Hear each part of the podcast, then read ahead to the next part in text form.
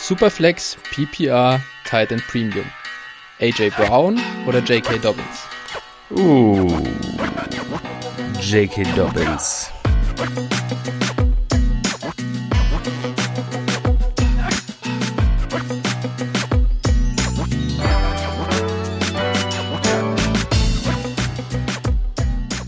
Servus und herzlich willkommen zur wöchentlichen Folge von Dynasty Flow, der Dynasty Show von Phil und Flo.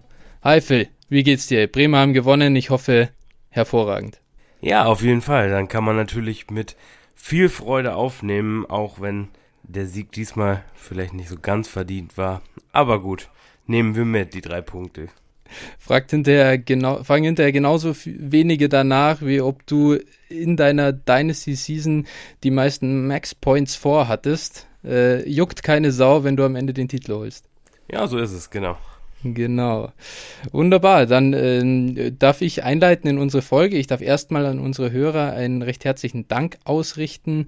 Äh, freut mich sehr. Ich habe Feedback erhalten von verschiedenen Leuten, die mich angeschrieben haben, egal ob in WhatsApp, Discord, äh, Twitter. Äh, das Feedback war sehr positiv äh, und wir, hatten, wir haben auch ein paar Tipps gekriegt, an die wir uns äh, halten können, sei mal so als Input für uns sehr wertvoll. Wir haben ja beide keine Podcast-Erfahrung und äh, es gibt nichts Schöneres, als dann ähm, ja zu hören, was gut war und natürlich auch, was die Leute hören wollen und worauf wir uns äh, also, äh, fokussieren sollen. Und unter anderem war auch äh, ein, zwei Mal dabei, dass äh, sogar Leute gefragt haben, wie man uns unterstützen kann. Ähm, das stellen wir erstmal noch ein bisschen hinten an. Da wird sicher noch was kommen. Äh, aber erstmal steht für uns im Vordergrund, äh, euch den Content zu liefern und äh, euch für den Rookie Draft ähm, ja, ready zu machen, euch ein paar Startup äh, mitzugeben und über alles weitere äh, sprechen wir dann quasi später. Heute haben wir dann direkt eine ja, Folge im Gepäck, letzte Woche schon angekündigt. Wir wollen uns ums äh, Thema Strategie kümmern und der Fokus dabei liegt auf dem Startup Draft. Das heißt, was mache ich im Startup? Wir sind gerade mitten in der Startup Season, zumindest also auf jeden Fall in den etwas, ja, sag ich mal, vielleicht senioreren Ligen, die eben Startup und Rookie Draft trennen ich weiß, letztes Jahr war ich sogar selber noch der, der Meinung, den Startup Draft am besten vom Rookie Draft, also mit dem Rookie Draft äh, zusammen zu machen und dann erst im Mai zu starten. Wir haben letzte Woche schon angerissen, dass es sehr viel Spaß macht, das ähm, schon jetzt zu machen und deswegen denke ich, ist das auch genau die richtige Zeit, um euch mit Tipps zu versorgen das erste Segment, das wir jetzt halt haben, ist, ist aber erstmal keins zum Thema Strategie, sondern wir wollen ein bisschen auf die News der vergangenen Woche äh, zurückschauen. Hier gab es ja eine ganze Menge äh, zu erzählen. Hat sicher auch der ein oder andere Fantasy- oder normale Football-Podcast getan, den ihr hört. Von dem her wollen wir uns natürlich aufs Thema Fantasy fokussieren und dabei aufs äh, Thema Auswirkungen auf Dynasty Value. Und ich darf äh, dir, Phil, direkt geben, was sagst du denn zum Deckvertrag? 160 Millionen, glaube ich, äh, das Volumen. Vier Jahre, no, no Tag und No Trade Clause. Er hatte sie richtig schön an den Eiern, die Cowboys, und äh, hat sie äh, an denen durch die Arena gezogen. Was macht das jetzt mit Dak Prescott äh, in seinem Dynasty Value und auch mit seinen Receivern? Ja, also für Dak ist das ganz gut gelaufen, würde ich so sagen, im, im Nachgang. Er hatte einen langen Atem und trotz Knöchelbruch ähm, hat er jetzt ganz gut eincashen können. Auch mit der Option dann nochmal später nochmal einen dickeren Vertrag zu bekommen. Also das ist schon ganz clever gemacht. Äh, ja, für Deck selber würde ich sagen, hat man jetzt als Dynasty Owner auf jeden Fall ein bisschen Sicherheit. Ähm, steigt leicht in den Rankings, würde ich jetzt mal sagen. Nicht, nicht keine große Veränderung. Ich denke, das war ja auch das, was die meisten schon erwartet haben. Ähm, dazu für seine Receiver, also Gallup und äh, Cooper und Lamb, ja, auch da eben gleiche Geschichte, Sicherheit ist da, die haben ihren Quarterback, Pass-Heavy Offense, das wird weiterhin gut aussehen, beziehungsweise wieder nach oben zeigen nach der schwächeren zweiten Saisonhälfte mit äh, ja, allerhand Quarterbacks in, in Dallas. Und ja, für, für Sieg ist das mit Sicherheit auch nicht schlecht. Die beiden haben zusammen auch immer gut ausgesehen und die Dump-Off-Pässe sind ihm sicher. Absolut, ich würde das äh, voll unterschreiben. Ich denke, den größten Push aus den Ganzen äh, bekommt für mich da fast CD Lamp, muss ich sagen. Einfach aus dem, aus dem Grund, äh, dass Deck für vier Jahre ein Cowboy ist und, und Amari wahrscheinlich nicht die vollen vier Jahre da ist. Zumindest wäre das meine Vermutung. Äh, einfach aus Cap-Gründen wird man da irgendwelche Lösungen finden müssen an, an, aus Sicht der Cowboys, auch wenn es natürlich am besten wäre für die alle zu halten. Aber CD Lamb ist jetzt auf seinem kompletten Rookie-Contract mit Dak Prescott zusammen. Äh, recht viel Besseres kann es kaum geben. Ähm, ja, Michael Gallup ist da immer so ein bisschen diese unliebsame Nummer 3 hinten dran. Äh, Finde ich einen Bomben-Receiver. Ob er jetzt halt wirklich ja, äh, da noch eine wirklich dominante Rolle spielen kann, ist fraglich.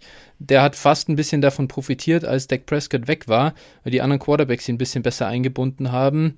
Äh, für den sehe ich das jetzt gar nicht mal so wahnsinnig positiv, wobei es natürlich so ist, lieber habe ich einen Dak Prescott als irgendeinen anderen Dulli, den sie im, ja, stattdessen geholt hätten. Dak Prescott natürlich, äh, ja, top ja, Top, Top 10 Quarterback, glaube ich, für jeden in Dynasty. Für mich sogar unter den Top 5 dabei. Ähm, super. Also ja, holen, man, wenn man ihn holen kann. Aber ja. wird schwierig. Ja, jetzt, jetzt ist zu spät. Da, man hatte ja. die zweite Saisonhälfte hatte man Zeit. Das war auf jeden Fall ein Kauffenster. Und äh, jetzt würde ich sagen, kauft man wieder zum vollen Preis. Ja, und ja absolut. gut, Frage wäre jetzt noch, ähm, gerade auch mit Hinblick auf Gallups Wert, ähm, machen die Cowboys noch was auf Tight End oder gehen die mit äh, Dalton Schulz und Blake Jarvin in die Saison? Sind ja, die absolut. Das, äh, da, da glaube ich aber, da wäre mein Take dazu fast, wenn da ein Top-Tight End kommt, wie sagen wir ein John Smith oder die draften tatsächlich irgendwie Kyle Pitts, einfach weil Jerry Jones Bock drauf hat. Äh, da, da hätte ich tatsächlich dann massiv Angst um CD Lamb, weil er halt viel aus dem Slot agiert und da sehr dominant ist. Aber ähm, da wird es halt dann schon ein bisschen dünn, äh, einfach an Targets. Äh, die können auch nicht jedes Mal den Ball werfen und auch nicht irgendwie 17 Touchdowns jedes Spiel auflegen. Ja, das ist eh da, da so ein bisschen mein Concern zu CD Lamb, aber da kommen wir wann anders mal dazu. Ähm, erstmal gut, dass Deck da ist und dann mal sehen, Sieg Elliott übrigens hatte ich nicht erwähnt und, und kommt vielleicht ein bisschen zu kurz. Für den ist es überragend, weil ich glaube, dass die äh, ja, Dallas Offense ja, stacked ist und, und abliefern wird, je weniger sie in der Defense äh, tun können, um äh, ja, Free Agents zu holen, umso besser für Fantasy. Wenn da hinten das, das Scheunentor offen ist, äh, dann müssen sie vorne noch mehr machen. Also ich denke, wir haben hier für Sieg wieder äh, ja, eine tolle Saison vor der Tür mit vielen äh, Goal-Line-Carries und äh, ja, auch ja. kaufen, ganz klar Wenn, kaufen. Wer, wer, wer, wer das noch machen kann, jetzt ist die Zeit. Ja, also sehe ich, sehe ich im Prinzip auch so, auch im Startup-Draft, also ähm, Sieg geht aktuell, was ich sehe, späte zweite ähm, bis hin rein in die dritte Runde, so in, in der Regel und das ist auf jeden Fall ein Value. Äh, gut, was natürlich auch eine Rolle spielt, ist einfach die Offensive Line, also ähm, wenn die wieder gesund ist, allen voran Tyron Smith auf Left Tackle und äh, Lyle Collins auf äh, Right Tackle, wenn er denn Lust hat, Football zu spielen. Ich weiß nicht, ob du es mitgekriegt hast. Der, ja, bei ja, ihm war ja. so ein bisschen die, die Konzerns, ob er überhaupt Lust hat. Naja, gut. Ähm, Zach Martin kommt zurück. Ja, Zach Martin, ja gut, okay. Der hat auch lange, lange, also der war nicht, der hat nicht so viele Spiele verpasst, glaube ich, letztes Jahr. Der war so Last Man Standing, glaube ich, oder? Ja, okay. Ich dachte zumindest, ich habe es nicht verifiziert, ich habe ein paar Mal gelesen, äh, Line wieder zurück äh, mit Zach Martin. Vielleicht war das dann quasi diese Komplett-Line ist wieder da. Aber äh, dann äh, auch genug zu den Cowboys, äh, schon wieder einiges hier äh, gesprochen und haben noch eine volle Folge. Äh, die nächsten Free Agency Moves bzw. Tag Moves waren äh, Chris Godwin und A-Rob wurden getaggt. Was hältst du denn von den beiden? ja, bei Godwin wird sich jetzt zeigen, ob AB da bleibt oder nicht. Das ist für mich eigentlich ganz entscheidend. Ähm, letzte Saison war halt eine solchen Saison. Wenn AB jetzt weg ist und er gesund bleibt, dann sehe ich durchaus Potenzial für, für Evans und Godwin wieder eine Saison zu spielen wie vor vorletzte Saison. Mhm. Ja, bei Godwin bin ich ein bisschen concerned. Ich glaube nicht, dass äh, AB weggeht, ehrlich gesagt. Ich glaube da ein bisschen an diese Connection mit äh, Tom Brady. Und äh, für mich, ich, ich war für Godwin tatsächlich, äh, ich habe gehofft, dass er woanders unterschreiben kann. Und ich habe ja, die Hoffnung auch noch nicht ganz aufgegeben, dass es vielleicht einen Tag and Trade gibt. M muss man dann mal sehen. Es sieht im Moment nicht danach aus, aber ich finde Tampa mit AB äh, ja wirklich gar keinen guten Spot für ihn und da wird er nicht der Wide Receiver, äh, der vielleicht sein könnte in, in einer anderen Offense. Nee, absolut. Ich habe auch, also hätte man mich vor, vor zwei, drei Wochen gefragt, hätte ich auf jeden Fall gesagt, dass er weg ist und dass er woanders unterschreibt. Ich habe ihn auch äh, massiv gekauft, ehrlich, und, und oder gedraftet, aber ja, gut. Es ist jetzt kein Beinbruch, meiner Meinung nach, aber äh, hätte auf jeden Fall besser laufen können. Absolut. Äh, Chris Godwin, ich meine, das ist ein super, das ist, ein, das ist wirklich ein Top 10 Wide Receiver im, im realen Football. Ähm, und, und ich glaube, Talent setzt sich durch, der, der ist nicht alt. Also von denen, wenn man jetzt, wenn man den jetzt deswegen günstig, wirklich günstig kriegen kann und sagt, man, man ist eh im Rebuild, man will in zwei, drei Jahren erst wirklich äh, äh, stark sein, dann diesen, den Mann kaufe ich auf jeden Fall und nehme die Wertsteigerung über die nächsten ein bis zwei Jahre mit, denn das ist im Moment, glaube ich, schon eher ein Low. Und man muss aber halt vielleicht das in Kauf nehmen, dass nächstes Jahr nicht besonders gut wird. Ja. Dann eben äh, A-Rob, ja, wieder bei den Bears, äh, die, ja, ich weiß nicht, was auf Quarterback haben. Ähm, ja, was, was machen wir mit dem Mann? Ja, kann man, also kaufe ich nicht äh, und verkaufe ich nicht. Also es ist ein Hold eigentlich, weil, ja, es, der, der Preis ist jetzt nicht berauschend. Jünger wird er auch nicht. Also ich sehe auch nicht, dass da ein guter Quarterback in Chicago landet. Äh, was wäre der Best Case? James Winston. Aber ja, daran, daran glaube ich nicht. Nee, glaube ich auch nicht. Äh, Arab ist einfach ein super Spieler, gibt dir halt so einen Low-End Wide Receiver 1, High-End Wide Receiver 2 Floor. Aber wie du sagst, wird auch nicht jünger. Wir sind in einem Dynasty-Format. Äh, nicht tausend Hof dafür verkaufen, nur weil er im Moment in den Medien ist und eben, er ist ein Top 5, glaube ich, Wide Receiver in der NFL irgendwo. Also er ist unfassbar, mit was für Quarterbacks der Mann äh, liefert.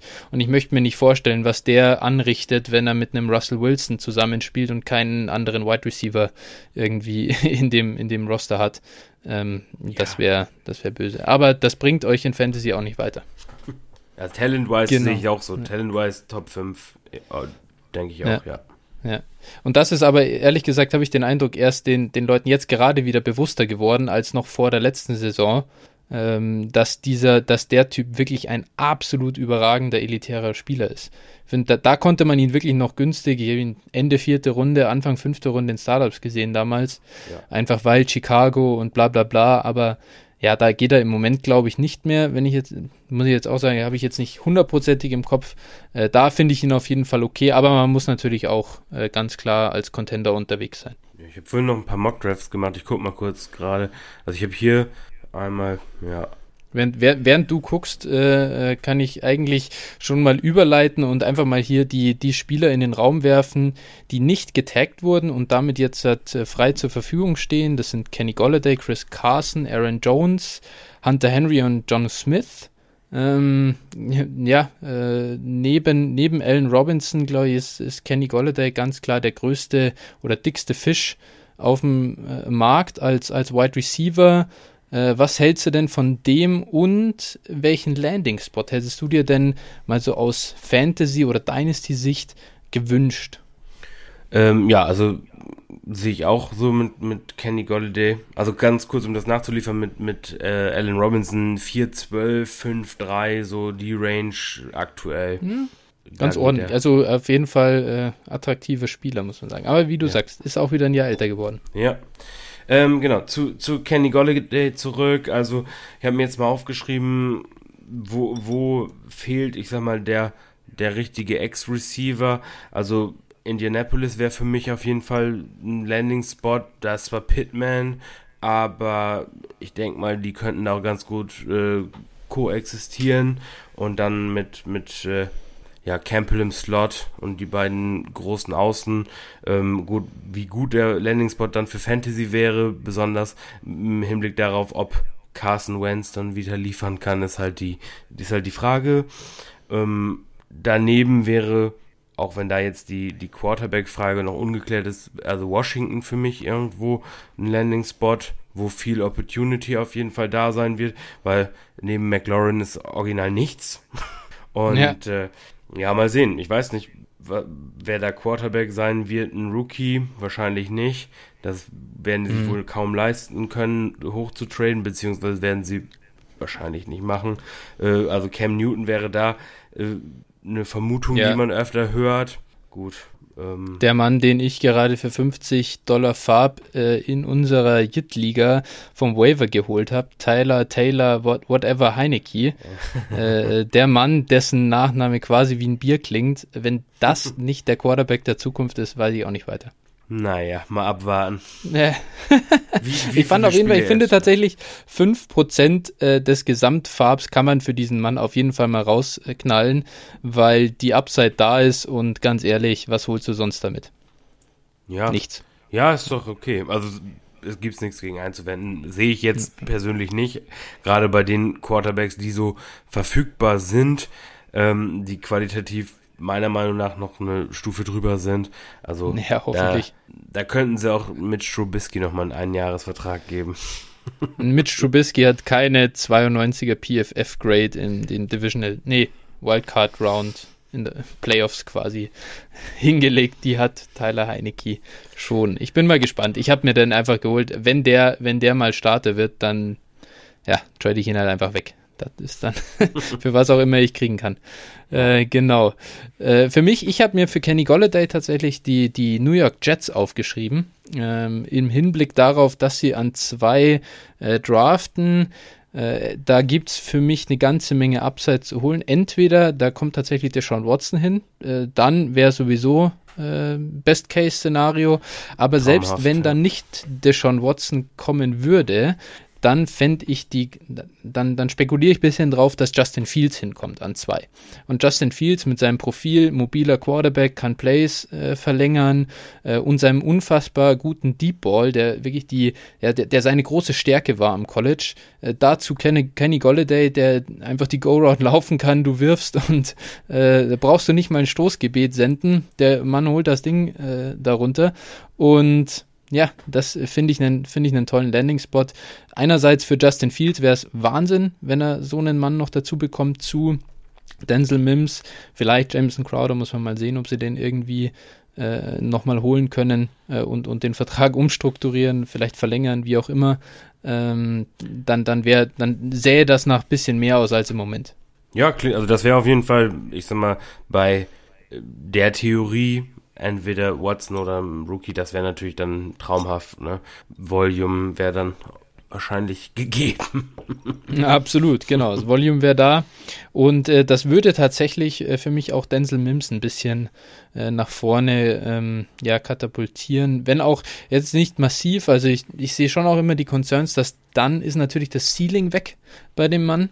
Ähm, aber es könnte halt schon bei der Entwicklung helfen und, und ja, die, die Aufmerksamkeit woanders hinlenken, dass er zumindest solide äh, agieren kann.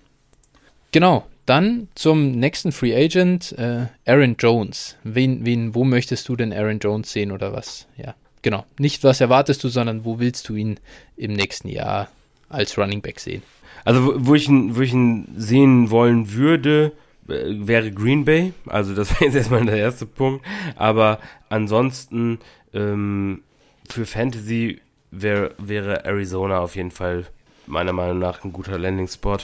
Trotz äh, mobilem Quarterback und begrenztem äh, Running Back Targets.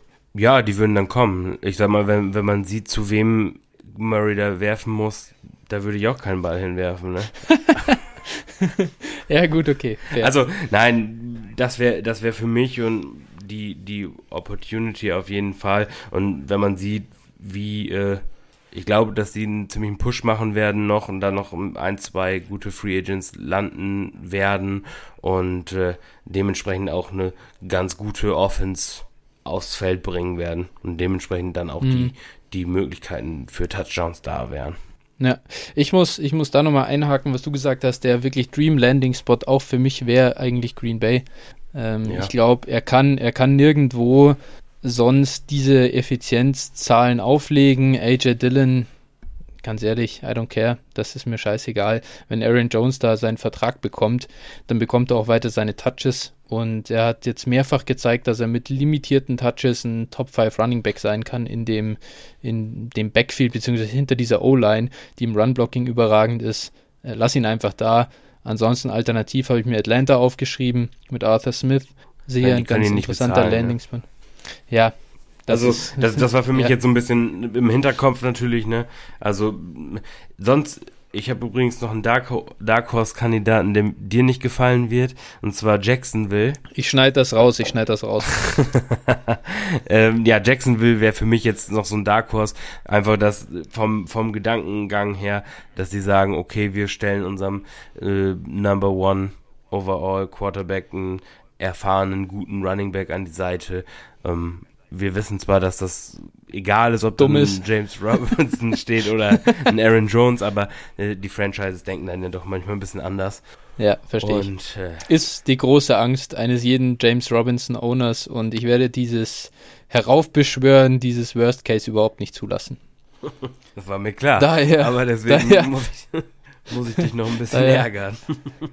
Lass uns mal lieber zu Chris Carson kommen.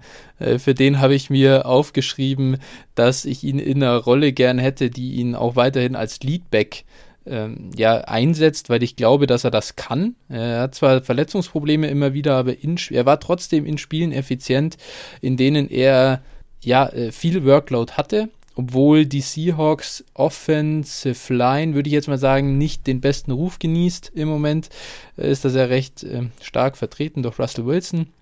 Äh, und deswegen hätte ich ihn zu den Miami Dolphins geschickt, die sogar auf, also wenn, wenn ihr bester Running Back Miles Gaskin oder Sal Salvan Ahmed oder Matt Breeder waren, äh, immer sich einen Running Back ausgesucht haben, auf den sie ihr Spiel äh, ausgelegt haben in den Games. Und da könnte ich mir einen Chris Carson sehr gut vorstellen und würde mich sehr darüber freuen, hätte ich Chris Carson Shares, die ich aktuell nicht besitze. Ja, also da war ich auch so ein bisschen hin und her gerissen. So richtig, also aus Fantasy-Sicht als Carson Owner, ich habe, glaube ich, noch einen Share von ihm. Ähm, bin ich, also, was wünsche ich mir wünschen? Buffalo. Buffalo wäre wär eigentlich ein ganz, ganz guter Spot, glaube ich. Ähm, ja, die, die Line war nicht besonders, wenn, wenn, wenn Buffalo da noch ein bisschen nachlegt, was das Run-Blocking betrifft, ähm, dann wäre das für mich ein interessanter Landing-Spot, weil die Running Backs, die Buffalo hat, einfach Code sind. Aber ich kann mir nicht vor, auf der anderen Seite nicht vorstellen, dass Buffalo einen Running Back bezahlt, weil die doch relativ analytisch an die ganze Sache rangehen. Dementsprechend bin ich da eher skeptisch. Ansonsten, mhm. rein vom Gefühl her, war für mich äh, LA und zwar die Chargers noch ein Landing Spot und zwar als, als äh, Hammer zu Eckler im, im Passing Game. Dann hätte er nicht die volle Workload, was seinem Injury äh, ja, Report ganz gut tut. Also Klar. das wäre jetzt so noch eine Idee gewesen, wo, wo ich ihn quasi in der Melvin Gordon-Rolle sehen könnte. Aber ansonsten wüsste ich, da ja. habe ich da jetzt nicht so eine richtige Antwort drauf. Ja, ja. Bin gespannt, wo er hingeht. Äh, kommen wir zu den äh, Tight Ends. Äh, haben wir zwei Leute, die relativ interessant sind. Einmal Jonu Smith und Hunter Henry. Äh, der gute Jonu hatte ja so einen halben Breakout, finde ich, letztes Jahr. Also er hat so interessant angefangen, paar Blow-up-Games, aber so richtig zeigen konnte er es auch nicht und war dann doch wieder eine Enttäuschung. Äh, wo siehst du den denn und was ist denn sein, sein Potenzial going forward? Wie ordnest du den dann ein? Also ich sehe ich seh den in Carolina finde ich, finde ich einen interessanten Spot für ihn, weil, also ich, ich persönlich halt, halt relativ viel von Jono Smith. Ähm, ja, genau, und ein Teil fehlt da halt, die dritte Waffe. Samuel wird wohl, wird wohl gehen, soweit ich das mitbekommen habe. Und dann haben sie eine dritte Waffe in der Offense zu ihren beiden Receivern. Ich denke, die Rolle kann er ganz gut übernehmen. Wenn sie dann für Watson getradet haben, dann wird das Spaß machen. ja, verstehe ich, verstehe ich. Ist auf jeden Fall ein sehr äh, interessanter Landing-Spot. Ich habe mir angeguckt, natürlich könnten Jacksonville oder Arizona zum Beispiel mal Titans vertragen. Die haben da nämlich ähm, ja eigentlich gar nichts. Ähm, aber habe mir einen anderen Spot für ihn ausgesucht, der relativ wenig Attention kriegt, zumindest irgendwo für mich. Äh, und zwar die Patriots. Ähm, ein ja, ein System, das lange Jahre viel auf Titans gesetzt hat und die, glaube ich, auch äh, willens ist einzubauen, haben es versucht mit Devin Asiasi letztes Jahr im Draft und noch irgendeinem Ja, anderen. Dalton Keen. was Dalton Keen. ich, Dalton Keen. Ja, Alter, kein, kein Mensch interessiert sich für diesen Mann. Es ist auch einfach scheißegal, wer das ist. Er wird kein relevanter Fantasy-Tight End werden. Höchstwahrscheinlich, höchstwahrscheinlich. Ähm, und da könnte ich mir so einen Jonu Smith als ja, Short Yardage und dann viel Yards after Catch ähm, Receiver ganz gut vorstellen. Äh, es würde allerdings mit einer gehör gehörigen Portion Risiko für ihn selber einhergehen. Denn auch wenn er da schon, glaube ich, relativ viel Volume sehen würde im Vergleich zu vorher bei Tennessee, weil recht wenig ja, ähm, Kampf um Targets besteht, aber trotzdem musst du in einer halbwegs effizienten Offense spielen, glaube ich, um so einen Spielertypen auch entfalten zu können. Es ist nicht jedes äh, ja, Team hat einen Kyle Shanahan, der so einen Tight End trotz Trash Quarterback und ohne Wide Receiver immer wieder offen schemen kann. Und ähm, da habe ich bisschen Bedenken, dass er dann ja, floppen könnte, aber die Upside ist einfach da, wenn sie irgendwie eine Lösung auf Quarterback finden und ihn dann entsprechend in das Patriots Tight End System integrieren könnten. Genau, dann noch den letzten Mann, den wir, äh, nee, vorletzten Mann, den wir hier auf der Liste haben, Hunter Henry. Was machen wir mit Hunter Henry? Ja, Hun- Hunter Henry hätte ich jetzt, äh, wäre jetzt mein Pick für New England gewesen. Irgendwie. Ja. also so, das wäre das wär jetzt der bei mir der Landing Spot. Warum hast du eigentlich auch ganz gut gerade mit dem Tight End schon erklärt. Ähm, ja, verstanden. Ansonsten eventuell noch Indiana oder äh, die Jets wären so, Ja. wären da auch meine Landing Spots. Ja, verstanden. Ich muss sagen, ich halte nicht mehr besonders viel von Hunter Henry, ehrlich gesagt. Ich weiß nicht, wie viel halt durch Verletzungen und so weiter kam, aber ganz ehrlich, wie viel besser kann es denn noch werden als äh, die LA Chargers? Also da hast du schon Keenan Allen und äh, Justin Herbert und dann gut, okay, Eckler war zum Teil verletzt, aber irgendwie hat mir bei Hunter Henry in den letzten Jahren so das gefehlt. Also ich habe mein Vertrauen in ihn ein bisschen verloren.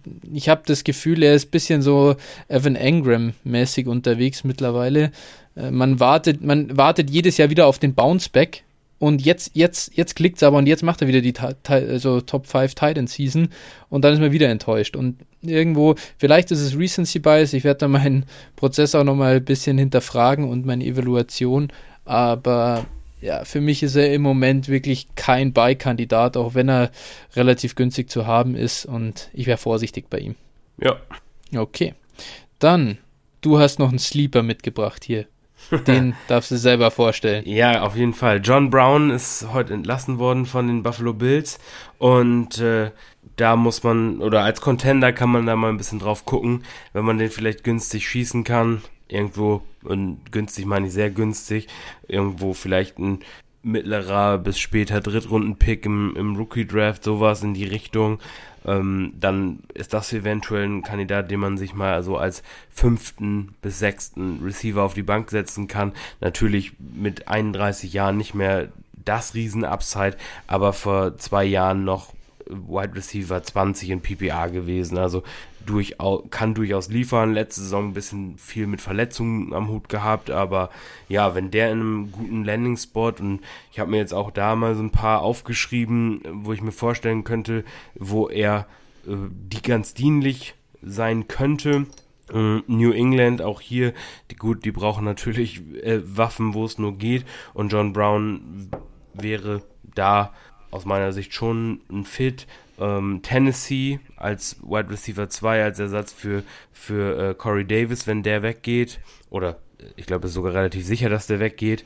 Genau, vielleicht Kansas City als Ersatz für Watkins, auch wenn John Brown, also sehe ich jetzt vom Scheme her nicht so sehr, aber wäre trotzdem ein ganz guter Wide Receiver 2 beziehungsweise 3, wenn man Kelsey mitrechnet. Ja, ansonsten noch Las Vegas, wenn man Aguilar nicht halten kann. Mhm. Ja. Oder Washington und Green Bay wären noch zwei Spots, wo er jeweils als zwei ganz gute Dienste leisten könnte, meiner Meinung nach. Ja, ich muss sagen, mein Landing-Spot für ihn, bin es ein bisschen anders angegangen. Ich habe ihn gar nicht als Wide Receiver 2 eingeplant, sondern sogar als Wide Receiver 3 und äh, da bin ich gespannt, was dein Feedback dazu ist. Ich habe ihn hier zu den Seattle Seahawks gepackt und zwar aus dem Grund, dass er auch äh, tief durchaus eine Waffe sein kann und äh, das passt ganz gut zu den Stärken von Russell Wilson und zweitens äh, die Seahawks Offense hat massive Probleme ab Mitte der Saison, wenn Tyler Lockett seine Wehwehchen hat und nicht mehr die Effizienz und, und ja, das Level an den Tag legen kann, das er eben früh in der Saison in den letzten beiden Jahren äh, getan hat. Und da glaube ich, wenn da jemand in die Rolle schlüpfen kann dann und, und so ein bisschen das auffangen kann, das würde dieser Offense gut tun, wenn da nicht mehr David Moore kommt, sondern dann John Brown, der schon, da gebe ich dir recht, noch ein bisschen eine höhere Qualität einfach hat. Ja, gut, dann wäre er für Fantasy auf jeden Fall tot. Also aus meiner Sicht, weil dann würde er einfach nicht das Volume sehen. Dann kann es natürlich sein, er fängt mal das eine lange Ding für 70 Yards und einen Touchdown, ähm, aber mehr nicht. Also eben genau diese David Moore-Rolle und äh, also dann wäre für also wäre für mich, da wäre ich da raus wenn, bei ihm würde ich eigentlich gerne eine Rolle sehen, wo er so mindestens seine ja, fünf, sechs Targets pro Spiel mhm. immerhin hat, ne, ein bisschen tiefer mit einem Quarterback, der ihn auch mal bei 20 plus Yards tr äh, trifft. So.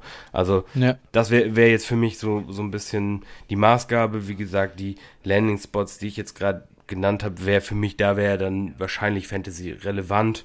Ähm, Genau, also Seattle können ich, können, ist nicht, nicht unmöglich, dass das passiert, aber dann will ich ihn Fantasy nicht unbedingt haben. Ja, verstehe ich. War ein bisschen, war bisschen von mir auf, auf den Moment bezogen, in dem Tyler Lockett echt abbaut oder vielleicht sogar äh, das ein oder andere Spiel verpasst und da halt wirklich nicht mehr, äh, wo, da war er kaum mehr aufstellbar. Und dann könnte ich mir vorstellen, dass er auf einmal da so reinkommt und alles kommt. Äh, Bewachung ist bei DK Metcalf, äh, und, und John Brown kann noch mal ein bisschen in die Wide Receiver 2 Rolle schlüpfen. Ja. Aber okay. Die ja. Also ganz kurz, die Frage ist halt auch äh, preislich, was er was er sich vorstellt und Klar, klar. Um, da sind wir im Real Football, da habe ich echt, also keinen Plan, was Seattle äh, an Cap Space hat. Und äh, ich weiß auch nicht, was John Brown noch auf dem Markt bekommen kann. Wenn der natürlich noch ein paar Millionen heimtragen kann, dann ja, herzlichen Glückwunsch. Soll er machen. Äh, auf jeden Fall. Ja. Gut, werden wir sehen.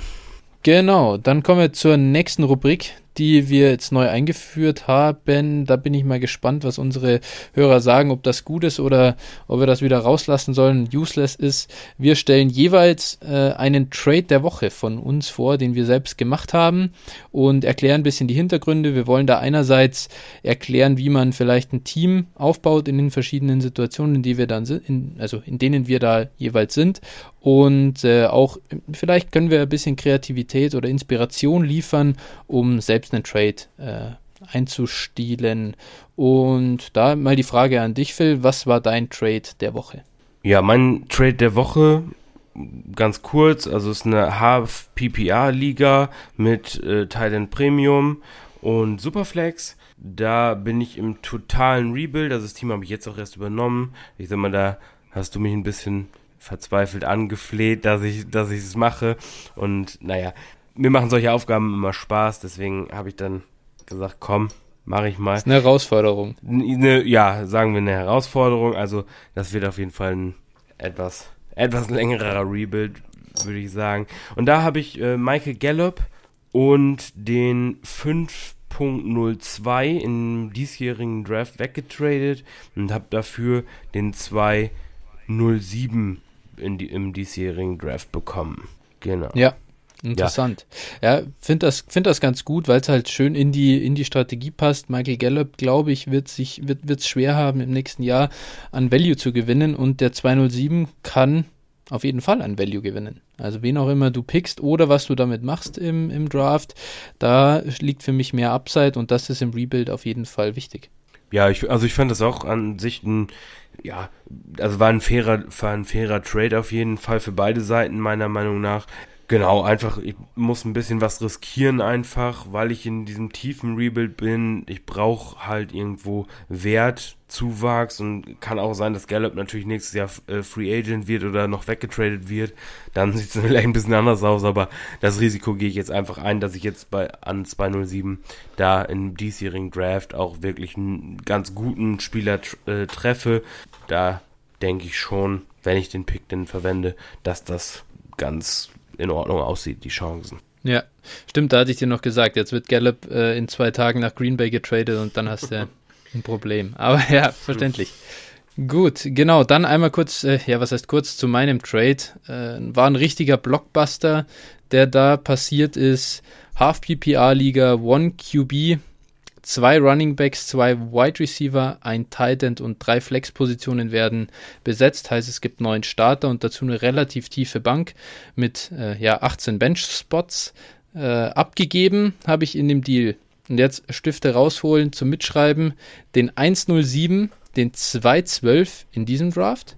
Zwei 22 Firsts, unter anderem auch meinen eigenen. James Robinson, Mark Andrews, LaVisca Chenault und Jalen Rager. Also ich habe eine ganze Menge an Value abgegeben. Für mich so ein bisschen im Hinterkopf behalten waren das auf jeden Fall ja der Wert von 5, 6 First-Round-Picks, wenn man die, die Spieler hier mit reinnimmt. Und bekommen habe ich dafür Christian McCaffrey, Travis Kelsey, Keenan Allen, Julio Jones, Robert Woods und Antonio Brown. So, warum habe ich das gemacht? Davor in meinem Team waren Lamar Jackson, Cam Akers, Antonio Gibson, J.K. Dobbins und sonst absolut nichts. Äh, ja, ein paar weitere First-Round-Picks äh, in 2021, 2022 und 2023. Äh, jetzt habe ich ein, ein, Team, das auf jeder Position sehr, sehr gut besetzt ist ähm, und auf der Bank auch noch ein paar Spieler hat, die zumindest spielbar sind.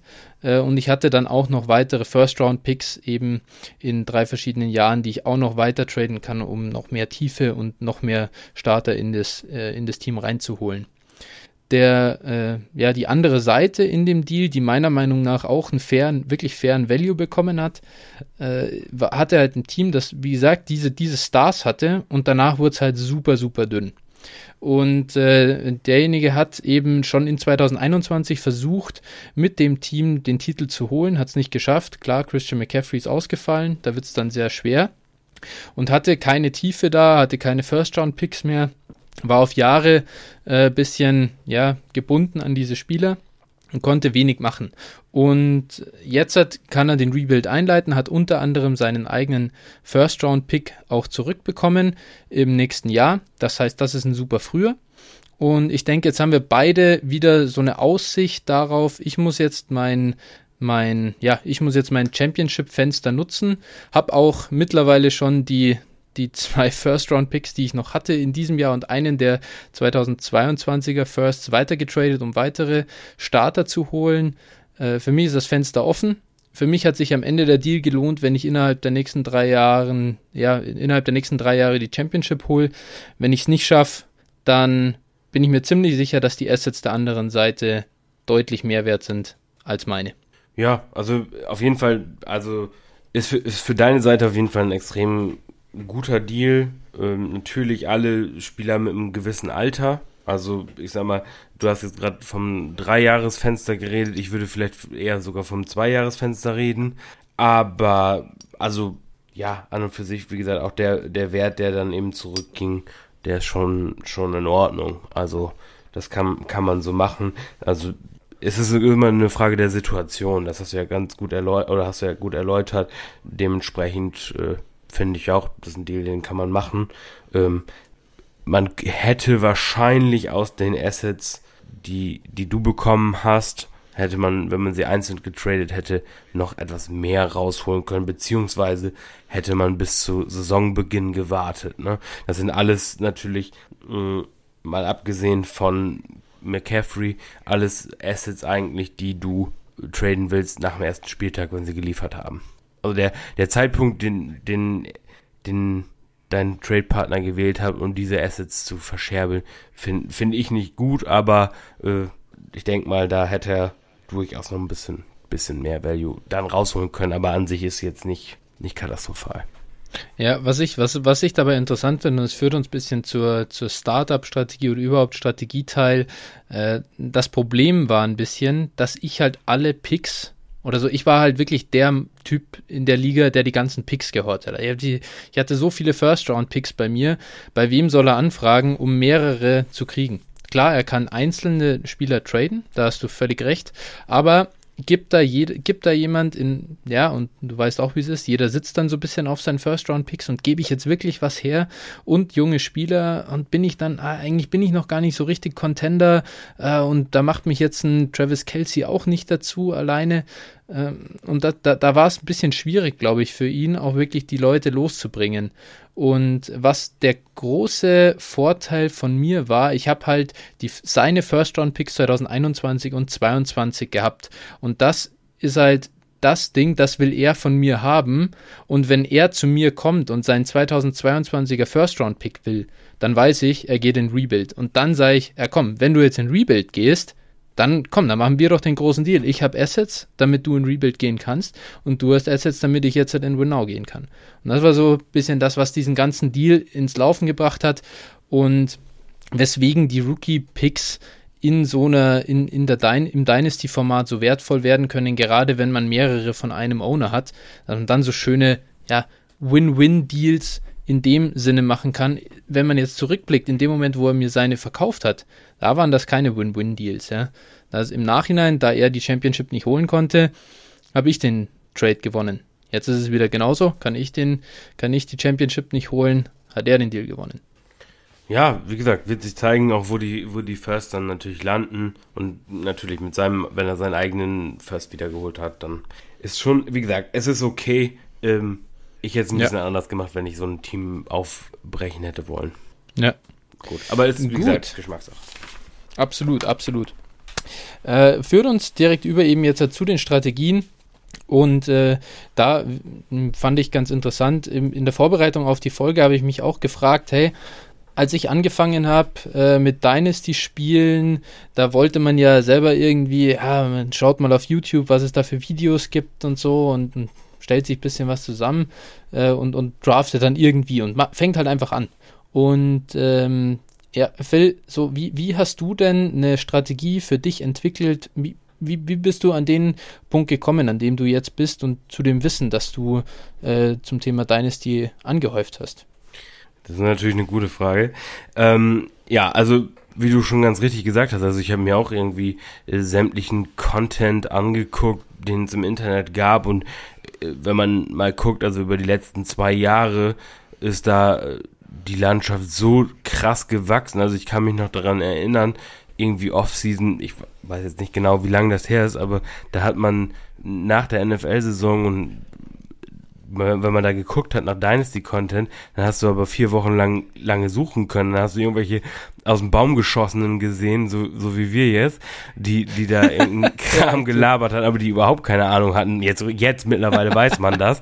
Ähm, heute, damals wusste man das ja nicht, hat dann irgendwie geguckt und, und gehört und ja, dann hat man viel ausprobiert Ne? Also Gott, wenn ich mich an, an meinen ersten Superflex-Draft zu, zurückerinnere, wo alle äh, One-QB-Liga-mäßig gedraftet haben, also es war schon, war schon witzig, ne? Also wenn man es heu sich heute nochmal in der Nachbetrachtung anschaut, das war halt, ja, waren halt die ersten Anfänge und so, ich denke mal, so ist es auch irgendwie, so lernt man auch am meisten. Das ist wie, wie, ja. wie so oft im Leben. Erstmal die Fehler machen und dann lernt man daraus. Ne? Also, ja. Genau, ich finde auch. Genau, und dann habe ich. Du halt, musst. Ja, erzähl, ja. Erzähl, nee, erzähl ruhig. Ja, ich finde auch, du musst, du musst einfach, und das kann ich auch jedem Hörer empfehlen, macht euch nicht so viel Gedanken. Ihr dürft das natürlich, fangt an in einer Dynasty-Liga, die vielleicht einen Zehner Einsatz kostet im Jahr und der ist euch einfach egal. Es geht nicht darum, da jetzt sofort das Superteam aufzubauen und alle abzuziehen, sondern ihr müsst da rangehen, ihr seid halt Anfänger und klar, jeder ist ehrgeizig und will was machen, aber probiert was aus. Und lieber was ausprobieren und sich eine blutige Nase holen und daraus was lernen, als einfach so mitzuschippern, inaktiv zu sein, ah nee, der zieht mich einer ab, da äh, trade ich jetzt und verliere den Trade dann und hin und her. Nee, einfach ausprobieren, blutige Nase holen, daraus lernen, besser werden. finde, das ist die, die schnellste Art äh, zu lernen, weil man selber dann hinterher ganz genau spürt, was für einen Fehler man gemacht hat. Ja, absolut. Kann ich nur so unterschreiben. Also das, das ist auch für mich so gewesen. Ne? Am Anfang hat man dann auch irgendwie im Nachhinein gemerkt, okay, was für eine Scheiße hast du da gemacht? Oder wenn du dich dann von den ersten anderen Ownern anflaumen lassen musstest, weil du irgendeinen Kack-Trade angeboten hast, aber du wusstest es einfach nicht besser. So, dann blieb, ja. blieb einem danach nur übrig, ja, tut mir leid, ne? so. Ja, aber es war, es war halt so, ne? Dann, dann halt flaumt ja. dich mal einer an, sagt, ey, was schickst du mir für eine Scheiße? So, aber dann weißt du es halt fürs nächste Mal und, und informierst dich halt vielleicht besser, was du was du machen kannst. Also da, wie du schon sagst, einfach ausprobieren. Ja, oder halt allerbestes, wenn du im League-Chat danach richtig, also wenn richtig das Slander losgeht, dass du einen Spieler verschenkt hast, weil du so ein Vollhorst bist. Das gehört halt dazu. Jeder ja. hat das schon mal erlebt. Ja, ja da wurde ist, jeder schon, auch schon gemacht. Ja, da wurde jeder schon mal als Sau durchs Dorf getrieben. Das ist so. ja, nee, absolut. Genau, und, und mit der Zeit auch, also ich, ich höre auch extrem viel Podcast, gerade so vom Berufswegen bin ich auch extrem viel mit dem Auto unterwegs und äh, fahre dann auch eben teilweise längere Strecken. Da habe ich halt auch viel Zeit und immer Musik hören tust auch nicht. Und dann bin ich halt angefangen, viel äh, Football-Podcasts und dann eben auch Fantasy-Football-Podcasts und so zu hören. Ja, und dann sortiert man. Also dann entwickelt man sich da auch weiter, was man hört und wie man dann zu gewissem Wissen kommt. Ja. Ne? Absolut. Sag uns doch mal, welche hörst du denn und welche findest du gut und welche hörst du vielleicht auch, um dir ich weiß nicht, ob du das machst, aber ich habe teilweise echt schon äh, Podcasts einfach nur angehört, um zu gucken, was die, wenn die so Beispiele haben und ich habe die. Äh, ich muss ehrlich sagen, ich finde die, teilweise sind die einfach so oldschool und, und irgendwie, ich weiß nicht, einfach so, so schlecht. Ich, ich, kann man das sagen? Es ist wirklich einfach so schlechter Content, meiner Meinung nach, und so schlechte Beratung, dass ich mir anhöre, wen geben die als Buy aus und äh, dann verkaufe ich diese Spieler. Und ich bin damit bisher ganz gut gefahren. ja, äh, es ist halt, man muss halt ein bisschen unterscheiden, ähm, was ist wirklich Vanilla, also was ist wirklich ähm, einfach nur für die breite Masse. Ne, das ist, äh, ich sag mal, Unterhaltung, das ist halt aber nichts irgendwie, äh, was dich wirklich weiterbringt. Ich sag mal, da könnte ich jetzt zum Beispiel ähm, den, also ich, ich ziehe jetzt Leute durch den Kakao, die mich eh nicht kennen und eh, mich niemals hören will. Ja, ne? ja. Aber es ist wahrscheinlich der erfolgreichste Fantasy Football Podcast weltweit, glaube ich. Äh, das sind die, die Fantasy Footballers. Ähm, genau, ich finde einfach, es ist eine sehr gute Unterhaltung und ich gucke, also ich höre das und gucke das bei YouTube zum Einschlafen beispielsweise. Mhm. Aber der Content, also ist schon echt gering. Also das, was man daraus wirklich mhm. rausziehen kann als, als, selbst als Neuling, finde ich teilweise, ist schon echt sehr, sehr gering. Ja. Ähm, ansonsten, also um dann wirklich nochmal, also so, das ist nur ein Beispiel jetzt dafür mal und ansonsten irgendwo ähm, für wirklich äh, guten Content würde ich auf jeden Fall äh, The Late Round Podcast von äh, JJ Zacharyson empfehlen. Der geht meistens auch immer nur pro Tag irgendwo 15 Minuten oder sowas. Also das ist auch wirklich für jeden fast machbar. Ähm, den kann man sich sogar beim Stuhlgang zu Gemüte führen. ne, und also so, das ist jetzt äh, so, so eine Empfehlung auf jeden Fall. Allerdings durchaus relativ tiefgehend schon. Ne? Also der ja, macht auch Redraft-lastig vor allem. Ja, während, während der während der Saison halt. Ne, genau. Mhm. Ja, ansonsten äh, würde ich auf jeden Fall ähm, The Undrafted von den Undroppables empfehlen. Mhm, genau. Mhm. Das wäre jetzt wäre jetzt so ein Podcast, der mir jetzt gerade einfällt. Genau. Ja. Es gibt ich wenn ich jetzt alle aufsehen würde, dann können so wir nur eine Folge ja, machen, nur des darüber, ne, genau. Und ähm, ja, das ist, das ist halt, äh, ich lese auch viel dazu und ja, das ist, wie gesagt, so viel Content, wenn ich das jetzt alles aufzählen würde, dann sitzen wir in einer Stunde noch hier. Passt, passt. Mein, mein ganz dickes Ding, was ich unbedingt äh, sagen will und was mein komplettes Dynasty-Spiel echt revolutioniert hat, muss ich sagen, ist ja äh, BDGE und dabei aber tatsächlich der, der Content von, My, von, von Mike. Äh, Mike Me Up auf Twitter äh, mal suchen. Äh, der Typ der hat es einfach drauf. Also ist einer Finance-Hintergrund, der versteht einfach, was ein Markt ist, wie sich Assets entwickeln, der geht da wirklich ran, äh, wie ja, wie, wie aus seinem, sag ich mal, Leben, was er irgendwo in großen Beratungsfirmen gehabt, gemacht hat und so managt er auch sein, sein Fantasy-Team. Und das fand ich total, also erleuchtend irgendwie, das selber auch so in die Richtung zu machen. Und er hat einen Podcast äh, mittlerweile angefangen, Bunkbed Breakdowns, den er mit Noah von, von BDGE macht. Und die schaffen die, ja, sag ich mal, Symbiose aus Unterhaltung und, und wirklich gutem Content, finde ich wahnsinnig gut. Und bringen super viele Strategiefolgen, Fokus darauf, wie gehe ich mit Running Backs um, mit Wide Receivers um, mit Titans um, wie mache ich ein Rebuild, wie bin ich guter Contender, etc. etc. Und da habe ich so viel gelernt, dass ich das wirklich jedem wärmstens äh, empfehlen würde. Äh, meiner, meiner Meinung nach der beste Dynasty Podcast und Content, den es gibt. Ansonsten noch DF Bean Counter finde ich gut. Das ist Drew Osinchuk, der einen sehr analytischen Prozess hat, sehr zahlenbasiert. Ist vielleicht nicht, dem, dem stimme ich vielleicht weniger zu in, in vielen Dingen als Mike, äh, weil ich auch glaube, dass dieses rein zahlenbasierte manchmal einen auch ein bisschen in so Traps reinlaufen lässt. Ähm, aber trotzdem ist es sehr interessanter Content, wie man eben an so Evaluation von Spielern rangehen kann ähm, auch den würde ich auf jeden Fall empfehlen. Ja, also genau, es gibt, es gibt auf jeden Fall extrem viele und man muss auch sagen, auch äh, man muss sich aus jedem das Beste mitnehmen.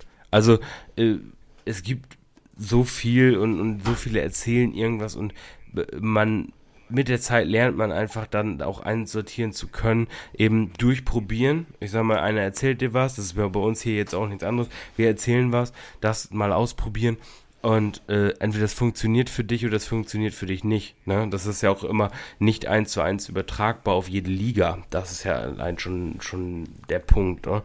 Von daher, genau, da einfach ja, auch, auch auf jeden Spieler wahrscheinlich. Das, genau, genau. Und da irgendwo sich das Beste aus allem mitnehmen. Also deswegen, ich habe also meinen Prozess auch schon wirklich aus extrem vielen Einflüssen dann gebildet. Ne? Mhm. Da, wer, wer so ein bisschen ganz anders war, äh, fand ich ganz interessant. Jordan McNamara ist auf Twitter at McNamara Dynasty und hat die Website analyticsofdynasty.com. Das ist ein Brite. Er ne? hat da auch einen.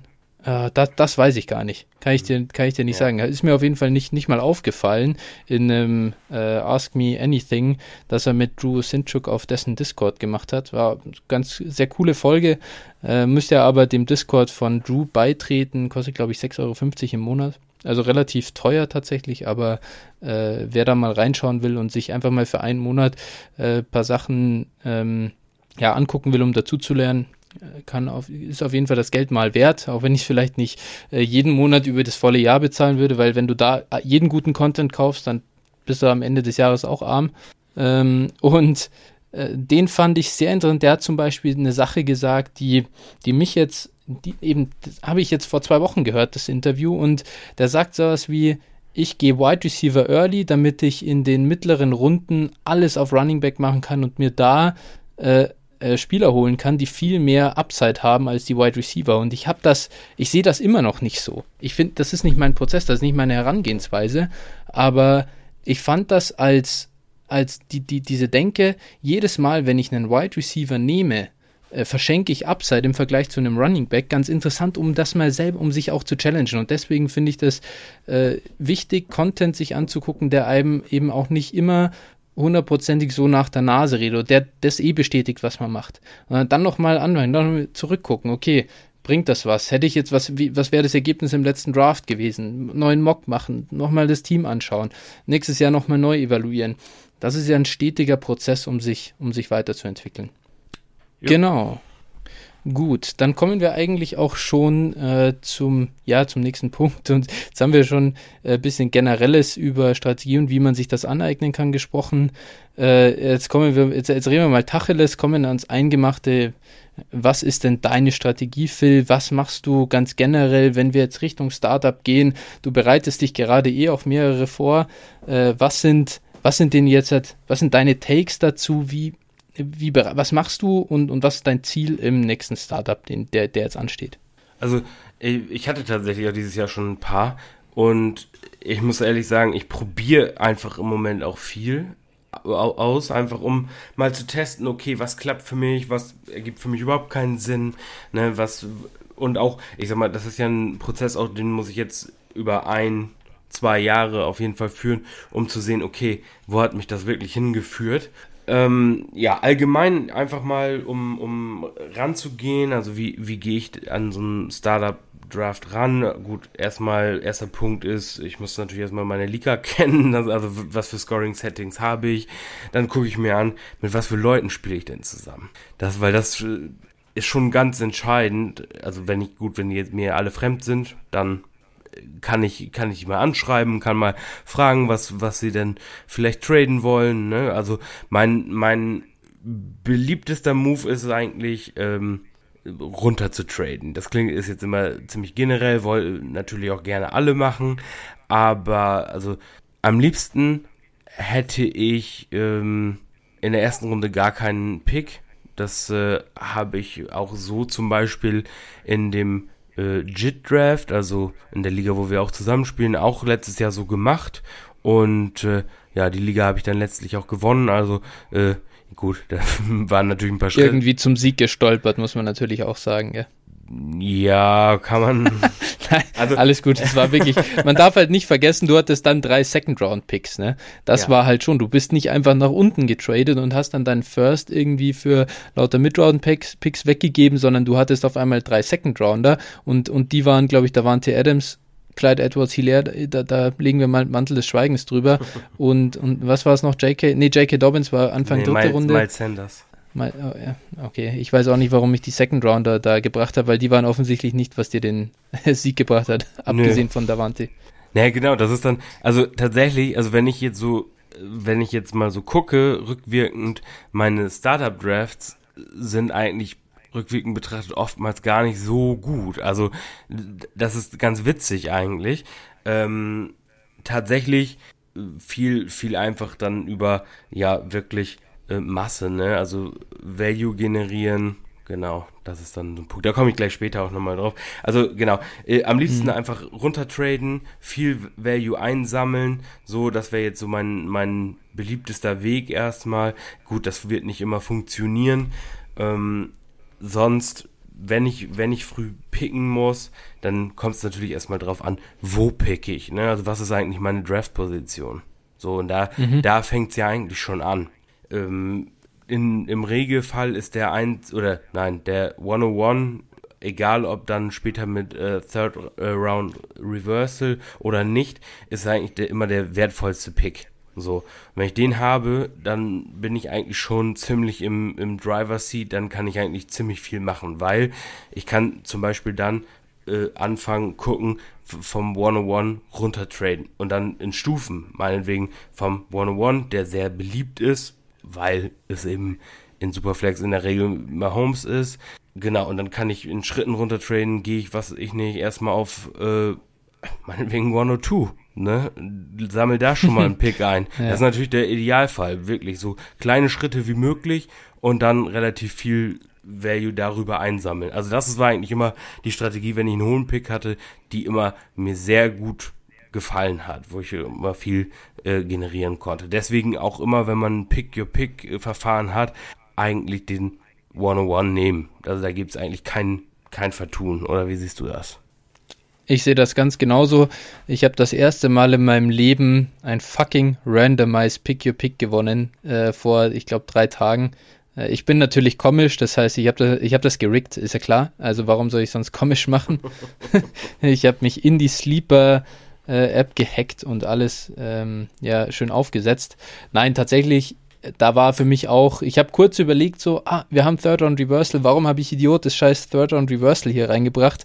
Aber nein, ich stehe dazu, ich finde das auch aus voller Überzeugung ist das das beste, ja, der bessere Modus, weil eben immer noch der First Overall Pick ist der wertvollste ähm, und den habe ich genommen und mittlerweile besitze ich ihn eben schon nicht mehr. Wir starten übermorgen mit dem Startup. Ähm, ich habe einfach relativ random an ich glaube, acht oder neun Leute, weil bei zwei äh, wusste ich schon, äh, bei zwei, drei wusste ich schon, die, die traden eh nicht für den. Die kannte ich. Ähm, und an den Rest habe ich einfach Angebote rausgeschickt. Und zwar habe ich da äh, mich dazu entschieden, nicht den, der, deren First Rounder und irgendwie vielleicht noch einen, einen ja, Mid-Rounder äh, zu verlangen, sondern ich habe einfach gesagt, ich will euren, äh, jetzt muss ich lügen, ich wollte auf jeden Fall die Future Rookie Firsts mitnehmen, also äh, Rookie First 22 und 23. Und äh, weil, weil ich tatsächlich glaube, diese Picks sind massiv undervalued im Startup bei vielen, äh, kommen wir sicher auch später noch drauf, äh, warum, aber äh, und dann wollte ich halt noch zwei irgendwie mit Rundenpicks. Gar nicht so frühe. Das heißt, ich habe wirklich auch versucht, äh, hier mit Runde 4 und Runde 7, äh, Runde 8 irgendwie so drei, drei so Mitrundenpicks irgendwie mitgenommen. Und dabei gehe ich auch gern so in Richtung Runde 8 und 9 zurück, weil die bei den meisten tatsächlich schon so einen, so einen schlechten, schlechten Ruf haben, obwohl da oftmals ganz interessante Rookies zum Beispiel gehen oder Sophomores, die ich dann, die ich dann mit einsammle. Und der Grund, warum ich das machen will, ist halt, klar, der 101, natürlich will ich auch Patrick Mahomes nehmen. Oder ich, ich bin jetzt eher auf der Seite, Patrick Mahomes zu nehmen. Ich glaube, dass Pat Mahomes in fünf Jahren immer noch der Superflex 101 ist. Das ist, äh, oder, oder es würde mich zumindest nicht wundern. Ja, dass er zum, es, wie, wie soll, wie soll, was, was soll da passieren? Riesenverletzung, okay, und seine Karriere ist vorbei, er macht den so Alex Smith und ich klopfe mal auf Holz, dass das nicht passiert. Ähm, aber an sich ist dieser Mann fast, ja, der wird keinen Wertverlust erleiden. Und das hat seinen Wert, dass er diesen Wert immer weiter halten wird, dass du den First Rounder eben nicht in Sand setzt. Und mit den ganzen anderen Picks kann ich eine ganze Menge Scheiße picken. Von dem her verstehe ich auch, warum man den haben will. Und ich gebe den nicht einfach nur her, weil ein Dynasty Trade Calculator sagt, dass ich den Deal gewonnen habe. Weil der Dynasty Trade Calculator nicht die Varianz mit abdeckt, die ich mit, dem, mit der anderen Seite mitnehme. Ja, genau. Und ja. Genau, und, und, und dann habe ich einfach geguckt, ich habe die Angebote rausgeschickt. So, irgendwie, ich glaube, vier Leute haben einfach instant rejected. Die hatten überhaupt kein Interesse daran, hochzutraden. Die haben auch gar keinen Counter gemacht, aber einer hat einen Counter gemacht. Und in dem Moment, wo ein Counter kam, dann bin ich mit dem in den Austausch gegangen. Dann habe ich geschrieben, hey, ja, hm, irgendwie so dein Counter taugt mir jetzt nicht so sehr und ja, was meinst du nicht da und da?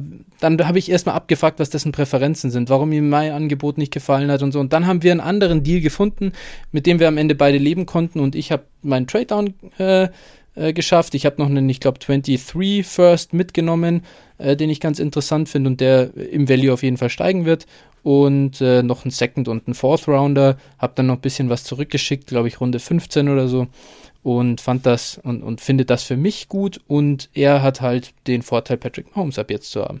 Ja, ja, ja, auf jeden Fall. Also, genau, das ist auch, also, ähm, der 101 ist tatsächlich auch der einzige Pick in der ersten Runde, wo es mir wirklich schwer fällt, den wegzutraden. Also, ähm, da muss der Value schon wirklich massiv sein, eigentlich, den ich dafür bekomme, weil du hast das eben gesagt, ähm, Mahomes einfach, ja, schwer, schwer zu, ja schwer zu, zu bewerten ist. Ne? Also der ist schon nochmal meiner Meinung nach ein ganz schönes Stück über dem, also der 101 zum 102 hat schon extrem Value-Schritt nochmal. Und das sehe ich auch, also ich habe jetzt gerade, wo du gerade davon sprichst, äh, ich probiere gerade einen äh, 104 wegzutraden und das ist extrem schwer. Also in der Liga spielen auch ein paar Leute, die schon mal Fantasy gespielt haben, ne? das muss man auch mal so sagen. Also ja. ähm, die wirklich auch, wo man weiß, okay, die, die wissen schon, wie es funktioniert und äh, die, äh, ja, wissen, worum es geht. So, und das ist extrem schwer. Also auch meine, meine Angebote, klar, ich fange dann erstmal auch wie du an. Ich schreibe praktisch dann erstmal erstmal eine Welle einfach so Angebote rausschicken. Natürlich mit einem gewissen hohen Preis so, natürlich nicht übertrieben, aber schon hoch. Ähm, so, wenn da einer annimmt, dann bin ich natürlich sehr glücklich. So, und dann geht's natürlich nochmal weiter im, im Prozess. Dann habe ich noch, dann schreibst du die Leute an, hey, hast du Interesse? Ne? Und dann geht man in den ja. Prozess, ne? Und dann guckt man mal, was man so bekommen kann, beziehungsweise ob denn jemand Interesse hat, ne? hochzugehen. Ja, ich muss sagen, zum Thema Trade Down ganz generell, und da ist der 104 jetzt ein gutes Beispiel, ich, es fällt mir zwar selber auch schwer, wenn ich eben nicht den 101 oder 102 habe, aber ich finde, diese beiden Picks sind eigentlich die einzigen, die man pre-Draft wegtraden kann. Äh, bei allem anderen wird es wirklich, wirklich schwer. Oder ich habe super selten erlebt, dass da die großen Trade Gewinne dann auch möglich sind. Ich glaube, dass das viel besser machbar ist, wenn jetzt jemand an 104, äh, 104 der, der Startup Draft geht los, dann geht hier Pat Mahomes halt an 1, dann geht vielleicht äh, Christian McCaffrey an 2, an 3 geht jetzt Jonathan Taylor und an 4 hast du halt noch die Auswahl aus den ganzen restlichen Quarterbacks. Und, und dann steht da, ist da jemand in der Liga drin, der sagt, hey, für mich ist halt Kyler Murray oder Deshaun Watson der ganz klare, also Nummer zwei Overall Fantasy Dynasty Spieler in der Superflex Liga. Und dann plötzlich kriegst du halt für den 104 den Value von einem 102. Und so gehe ich in allen Trade also so glaube ich, muss man so ein bisschen mit allen Trades warten auf den Moment, dass Leute ihre My Guys oben haben und, und vielleicht auch hinterher recht haben damit, aber äh, du kriegst den Value, glaube ich, erst, wenn die Leute sehen, wer da an Bord ist. Dann, wenn dieser Hype einsetzt, so, ah, jetzt kriege ich was. Habe ich schon so und so erlebt. Also ich, ich probiere auf jeden Fall vorher immer das aus, weil ähm, du kannst dann halt, wenn du vorher schon gewisse Trades machst, an der Anzahl der Picks aufstockst, also wenn du runter tradest, beispielsweise du tradest jetzt einen 104 gegen ähm, einen Zweit- und einen Viertrunden-Pick im, im Startup. Mhm. So, das wäre jetzt so generell vernünftiger Value, den du bekommst, würde würd ich in der Regel machen. Ähm, so, mhm. und dann kannst du wiederum, hast du äh, ein ganz anderes, eine ganz andere Ausgangsposition, um dann auch Folgetrades zu machen, finde ich einfach. Und hast eine ganz andere Variabilität. So. Das, also das ist so im Vorhinein und kannst auch, teilweise hat, hatte ich das schon in Ligen, dass dann vom, vom äh, Draft überhaupt irgendwie 50 oder 70 Trades gelaufen sind, einfach weil sich das so hochgeschaukelt ja, hat. Und da ist es dann der Punkt, ähm, wenn, wenn du weißt, wie das funktioniert und, und ein bisschen aufpasst, dann kannst du da richtig Value machen, schon vorm, vorm Draft. Ne? Absolut, es muss die Liga halt hergeben. Das genau, ist, genau. Erfahrungsgemäß, erfahrungsgemäß wird, oder bei mir war es immer schwierig und im Startup plötzlich ging es bei jedem Pick, ging, immer gingen Verhandlungen. So bis zu einer gewissen Runde irgendwo, ab, ab Runde 10, 11, da flacht das Ganze dann ab, da läuft das auf einmal so mehr oder weniger durch, aber dann davor, da wird immer hin und her gefeilscht und äh, rumgetan. Und, und das ist ja auch das Coole, warum wir Slow Drafts wollen, warum wir überhaupt dieses ganze Dynasty Startup mit äh, Pick Trading so geil finden. Es ist richtig was geboten und es geht richtig rund. Ähm, was, ich, was ich noch zu den, zu den Trades eben schon vor dem Draft sagen wollte oder ganz generell dieses, was, was ist das Geile an diesem Runtertraden? Bei mir ist jetzt so, ich habe den, den 101 gegen Second basically, sage ich jetzt mal, gegen Second und Fourth getradet. Der, der 23 First, der liegt bei mir, der ist jetzt erstmal ist der totes Kapital, da rechne ich gar nicht damit, dass ich den in dem Draft noch irgendwie mit einbauen kann. Aber, was du schon gesagt hast, jetzt habe ich, jetzt ich schon mal einen Pick mehr, ja, akkumuliert. Ich habe einen Starter mehr, dafür, dass ich Pat Mahomes abgegeben habe. Ich kann jetzt aus dem 204, den ich ja so erstmal als Starter extra habe, aus dem kann ich wieder zwei Picks machen. So, ich kann jetzt, ich kann jetzt, ich kann wie so eine Lawine lostreten. Ja. Und so habe ich das letztes Jahr in der, in, in dem Year Draft, Draft äh, also in dem Startup auch gemacht. Ich hatte da den 102, ja, und ich bin irgendwie runter in Runde 3, 4, 7, glaube ich. Die, die drei Picks habe ich bekommen. Und und dann noch einen und dann noch einen Rookie First äh, dazu. So und von diesen Picks, ich habe immer ich habe immer weiter, ich bin da gut, da habe ich ein bisschen, vielleicht habe ich es auch an einem gewissen Punkt ein bisschen übertrieben und habe da ohne Ende nur noch Firsts äh, Rookie First eingesammelt der nächsten Jahre, aber ich hatte hinterher sogar halbwegs ja startbare Spieler, zwei junge, die jetzt nicht wahnsinnig performt haben, aber die zumindest in ihrem Value halt gestiegen sind. Ähm, und ich hatte eine ganze Wagenladung an Rookie-Picks da. Und das heißt, ich habe statt nach zehn Runden zehn Starter über die nächsten Jahre plus noch, sage ich mal, zwei äh, First Rounder und zwei Second Rounder in 21 und 22 eigentlich 20 Starter, wenn man die ganzen First und Second Rounder noch mit dazu nimmt. Und wenn du nur die, selbst wenn du nur die First Rounder mit dazu nimmst. Und auf einmal habe ich ein super tiefes Roster. Und das ist das, was, was du schaffst, wenn du es hinbekommst, runter zu traden. Ja. Wenn du jetzt natürlich die andere Richtung gehst, ich meine, du bist ja schon auch jemand, der ganz gern mal, äh, wenn es der Value hergibt, nach oben tradet. Ja. Wie machst du denn das dann? Ja, gut, dann, dann äh, frage ich denjenigen, was er sich vorstellt und dann äh, biete ich ihm was an, was, was ich mir vorstelle und dann, ja, finden wir zueinander oder nicht. Gut, ich gucke mir das Board an, dann halt, ne, wenn mich was interessiert. Wenn jetzt ein Spieler zum Beispiel extrem fällt. Ne, wenn ich jetzt mhm. sage, okay, ähm, ja, mir fällt jetzt kein gutes Beispiel ein, aber irgendein Spieler. Nimm mal Davante Adams letztes Jahr, ja, war doch genau. ein Mann, für den du hochgetradet bist, glaube ich.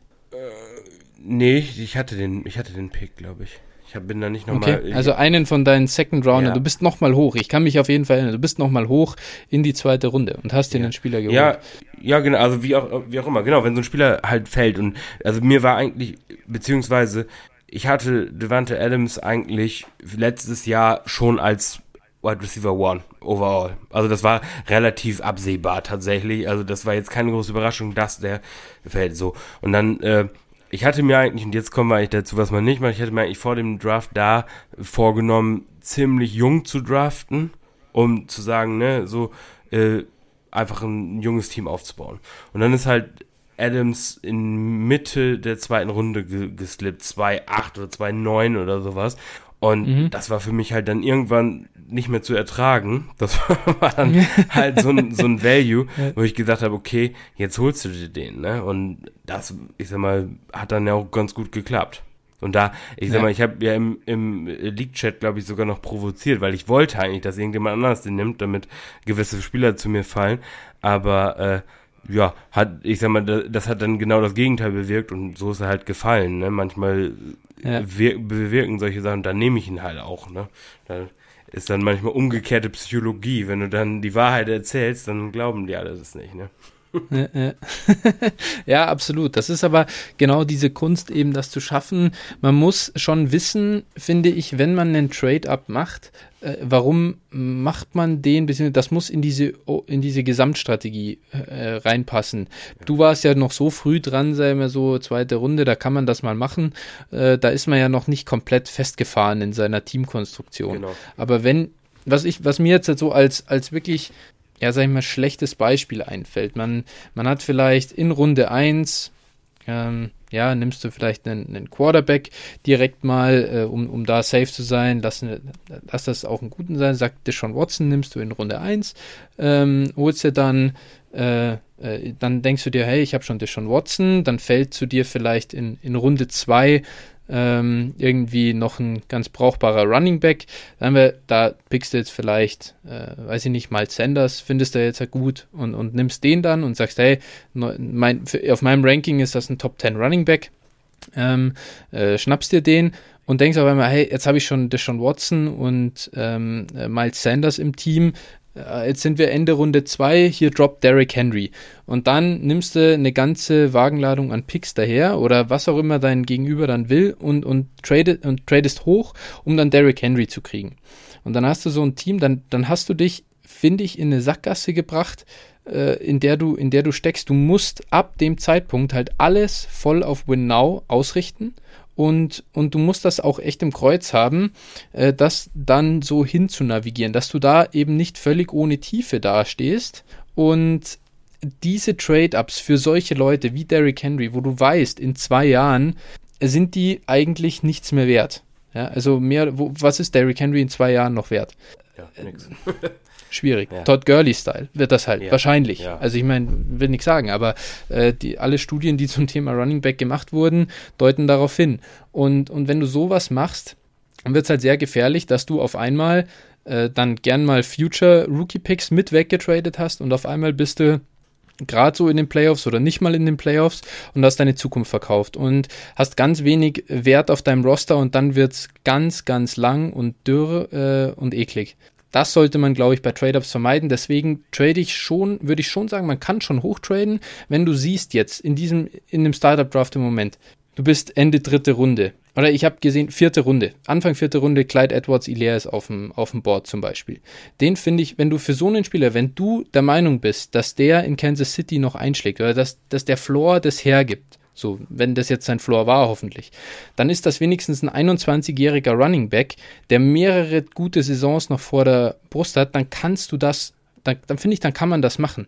Oder ein Justin Jefferson fällt im, äh, im, auf dem Draftboard oder ein T. Higgins fällt. Ja. Dann Trade hoch, Weil, weil, weil du, weil du, das, da ist es ganz wichtig, dass du Tiers in deinen Rankings drin hast, wo du merkst, boah, hier werden schon reihenweise Jungs aus dem unteren Tier gepickt. Ich, ich will aber den einen, der da oben noch steht, und ich hab, ich bin erst in fünf Picks wieder dran. Ja, dann, dann nehme ich mal ein bisschen Dra Draftkapital in die Hand, gehe hoch und, und schnapp mir den. Ja. Aber dafür ist es wichtig, dass du diese Tiers hast und dass du das auch ordentlich evaluiert hast. Ja, ja, also genau, man sollte sich immer vorher auf jeden Fall, das ist der nächste Punkt, ein Ranking machen, ne, dass man, wie ja. auch immer, ob man es jetzt in, in Sleeper zum Beispiel einfach macht oder sich ein Blatt Papier nimmt und die aufschreibt, wenn man so viel Lust und Zeit hat, oder mhm. ich sag mal, ähm, je, jede blöde Seite hat ja schon irgendwie ein Tool, wo man sowas erstellen kann. Ich persönlich würde zum Beispiel auch nicht hochtraden, wenn ich vorher nicht runtergetradet habe. Also das ist für mich, für mich mhm. so, eine, so eine Philosophie eigentlich. Ähm, ich will erstmal Kapital sammeln und will dann ähm, punktuell hochgehen und auch nur, wenn es der Markt hergibt. Es gibt halt Leute, die wollen dann mhm. den Pick nicht machen und dann geben sie ihn halt günstiger weg. Das würde ich niemals machen, auch in beide Richtungen. So, und ich, würde ich würde zum Beispiel nicht, ähm, ja, das, was ich jetzt gerade, ich würde jetzt niemals für, für ein One-on-One hochtraden, weil äh, es genau eben das macht, es, es limitiert dich und es, das ja saugt im Prinzip das ganze Blut aus deinem, aus deinem Kader. Dazu ist es so, ähm, für ein One-on-One kann man es irgendwo noch rechtfertigen, weil Mahomes wirst du wahrscheinlich fünf Jahre Minimum noch haben. Aber wenn du jetzt für ein Running Back, beispielsweise CMC, Camara, Cook, diese, diese Sorte hochtradest, ähm, das Problem ist, du kriegst in der Regel dann, wenn du dafür jetzt ein gewisses äh, Draftkapital eben aufgegeben hast, bekommst du halt nicht unbedingt ein kompetitives äh, Roster mehr hin. So, und äh, das ist dann halt problematisch, weil du bist eigentlich im Win Now, hast aber kein Win Now Roster. Du hast zwar Win Now Pieces, aber kein Roster. Und da, das bringt dich eben in diese Situation, was du auch gerade meintest. Ne? Du bist halt dann wirklich gelackmeiert sagt man so schön. Ja, genau. Win Now, Win Now heißt nicht einfach nur vier Superstars in den Runden 1 bis 2, ja, also in genau, den ersten beiden genau. Runden zu draften. Son das ist kein Win Now. Nee, genau. Und da können wir vielleicht auch mal zu, zu einer klassischen Win Now Strategie einfach mal kommen, um mhm. das mal zu beschreiben. Also, ich sag mal, wie, wie, ähm, wir, wir gehen jetzt mal davon aus, ähm, du, wir, wir geben dir jetzt mal einfach die Aufgabe, du musst jetzt ein Win-Now-Roster äh, draften und äh, hm. darfst aber nicht traden. Ähm, so, ja. ja. weil ich sag mal jetzt, du kannst jetzt in der Liga nicht traden. Ne? Und ja. äh, ich sag mal, worauf, worauf würdest du dann im Draft jetzt bei Superflex, PPR, Titan Premium, worauf würdest du da äh, Wert legen oder worauf würdest du schauen? Wie, wie, was, wie würdest du es machen, angehen? Jetzt mal so. Mhm. Ja, ich würde auf jeden Fall, das, das würde wahrscheinlich dazu führen, dass ich in den ersten beiden Runden Running Backs nehme. Ähm, dann im, im weiteren Verlauf so Runde 3, 4, sogar da würde ich es mir noch überlegen, nochmal einen Running Back eben nachzulegen. Also ich könnte mir jetzt vorstellen, aus, aus den Runden rauszugehen mit, mit äh, Camara, ähm, gut, äh, Runde 2, ja, fraglich wäre. Derrick Henry vielleicht sogar, äh, könnte ich mir vorstellen, den, den mitzunehmen. Äh, Runde 3 könnte dann schon so der erste Quarterback sein, um zumindest da nochmal halbwegs, also auch, auch einen Spieler, der jetzt halt auf Top-Niveau liefert, aber der mir auch bisschen äh, ein bisschen Zukunft bietet. Ich, ich weiß, müsste jetzt halt, äh, ADPs angucken, wer in der Range geht, wer auch noch ein bisschen, bisschen was hat. Ähm, äh, genau, dann, aber könnte ich mir sogar vorstellen, hier nochmal einen Running Back zu gehen, um dann in Runde 4 so einen Ryan Tannehill zum Beispiel zu nehmen. Äh, andersrum, wenn das Board bisschen anders fällt, Quarterback Run kommt früher, nehme ich halt in Runde 3 schon Tannehill vom Board vielleicht, wenn er halt Quarterback 11, 12, 13 ist, weil er an dem, egal an welchem, äh, egal an welchem Spot ich bin, wenn er Position-wise, sag ich mal, Nummer 10 bis 12 ist, dann ist er Value. Ja. Nicht, nicht erst dann, wenn er in Runde 5 geht, weil wenn ich ihn in Runde 5 an, als Quarterback Nummer 5 nehme, ist er auch kein Value. Äh, von dem her, so, würd, so muss man ein bisschen die Liga spielen und dann nehme ich halt in Runde 4 vielleicht noch einen Joe Mixon zum Beispiel mit rein. Ja. Und dann, so in den späteren Runden, würde ich dann versuchen, eben meine Wide Receiver zu nehmen. Da reden wir dann über Leute wie Julio Jones, die man nehmen kann. Auch ein Odell Beckham Jr. droppt mittlerweile extrem weit, der noch immer, also Wide Receiver 1 Upside hat. Das muss man auch ganz klar sagen. Der hat das ist, klar hatte der Verletzungsprobleme und alles und kein besonders, keine besonders geile Chemie mit Baker Mayfield, aber du weißt nicht, wo er nächstes Jahr spielen wird. Kann absolut äh, nochmal Value sein. Keenan Allen ist ein Mann, den man holen kann. Michael Thomas. Ja. Die sind alle in Runden 5 und, und danach. Also da kannst du schon ein schönes Win-Now-Roster, finde ich, dann zusammenbauen, das trotzdem halt die Tiefe hat. Ja. Genau. Aber auch da muss man halt vorsichtig sein, weil das Roster wird nächstes oder in zwei, drei Jahren auch nicht mehr besonders gut aussehen. Nee, nee, das wäre jetzt so ein klassischer Ansatz, ein Win-Now-Roster zu draften. Ne? Also für mich jetzt, was mir, also im Prinzip ähnlich, ähnliche Herangehensweise. Und ich will halt, wenn ich so einen Roster drafte, auf jeden Fall, ähm, wenn es natürlich der Draft-Spot hergibt, einen Top 3 Tight End haben. Weil das für mich einfach ja, okay, kreiert ja. für mich einfach so ein Advantage. Also klar, die Running Backs auf jeden Fall, wenn du Also du hast. draftest Darren Waller, ums ums klar zu sagen, du draftest Darren Waller, ja. weil er immer noch spät, deutlich später geht als Kelsey und Kittel. Ja, ja, ja, wahrscheinlich hast du, wahrscheinlich bekommst du von, von Waller im Vergleich zu Kittel die gleiche Produktion, aber drei Runden später. Alter ist ähnlich und äh, Waller für mich auch für die nächste Saison äh, viel klarer das Nummer 1 Target seiner Offense. Ja. So, also äh, im Prinzip, also ja, wie gesagt, Waller wäre hier so Runde 5 oder Runde 4, 5, wäre für mich auf jeden Fall absolutes Value, würde ich da auf jeden Fall sehr, sehr gerne haben wollen. Das ist natürlich dann ein mhm. Spiel mit dem Feuer. Wann bekommst du ihn, ne? Das ist so. Ja. Das war für mich Absolut. übrigens ein absoluter äh, League-Winner in der JIT. Den habe ich in Runde 9 ja. bekommen. Titan Premium in ja. Runde 9. Das war also wild, wild. Ja, weil, weil, weil, und da, ja, okay, ich war da, ich hatte nichts davon, den Win-Now-Spieler zu draften, aber ich hätte ihn trotzdem nehmen sollen und einfach verkaufen. Ne? Von dem her, ich habe ihn auch nicht richtig evaluiert. Äh, man muss das schon auch dann äh, mit reinnehmen. Aber man hatte ja Angst äh, vor Darren Waller, weil Henry Rux, Brian Edwards, Hunter Renfro und Nelson Aguilar, okay, der war damals noch nicht mal in der Offense, aber weil diese drei Spieler jetzt auf einmal in der Offense sind und deswegen ist Darren Waller jetzt nicht mehr so gut. Das sind auch Sachen, die finde ich in Dynasty wirklich, das muss man sich in seinen Schädel reinhämmern. Äh, die guten Spieler verschwinden nicht einfach von heute auf morgen, nur weil so ein dödeliger äh, irgendwie Third Round Rookie Wide Receiver mit einem ganz äh, netten Profil daherkommt. Deswegen ja. ist ein Darren Waller morgen nicht weg. Nee, nee, nee, genau. Also das ist, äh, ist, äh, ist so. Da. Ist was, ist was, was ich auf jeden Fall in meinem Prozess deutlich, deutlich an, angepasst habe. Ja. Und, und Darren Waller sollte nicht so weit hinter George Kittle gehen, wie er geht. Nee, ein Pick vielleicht.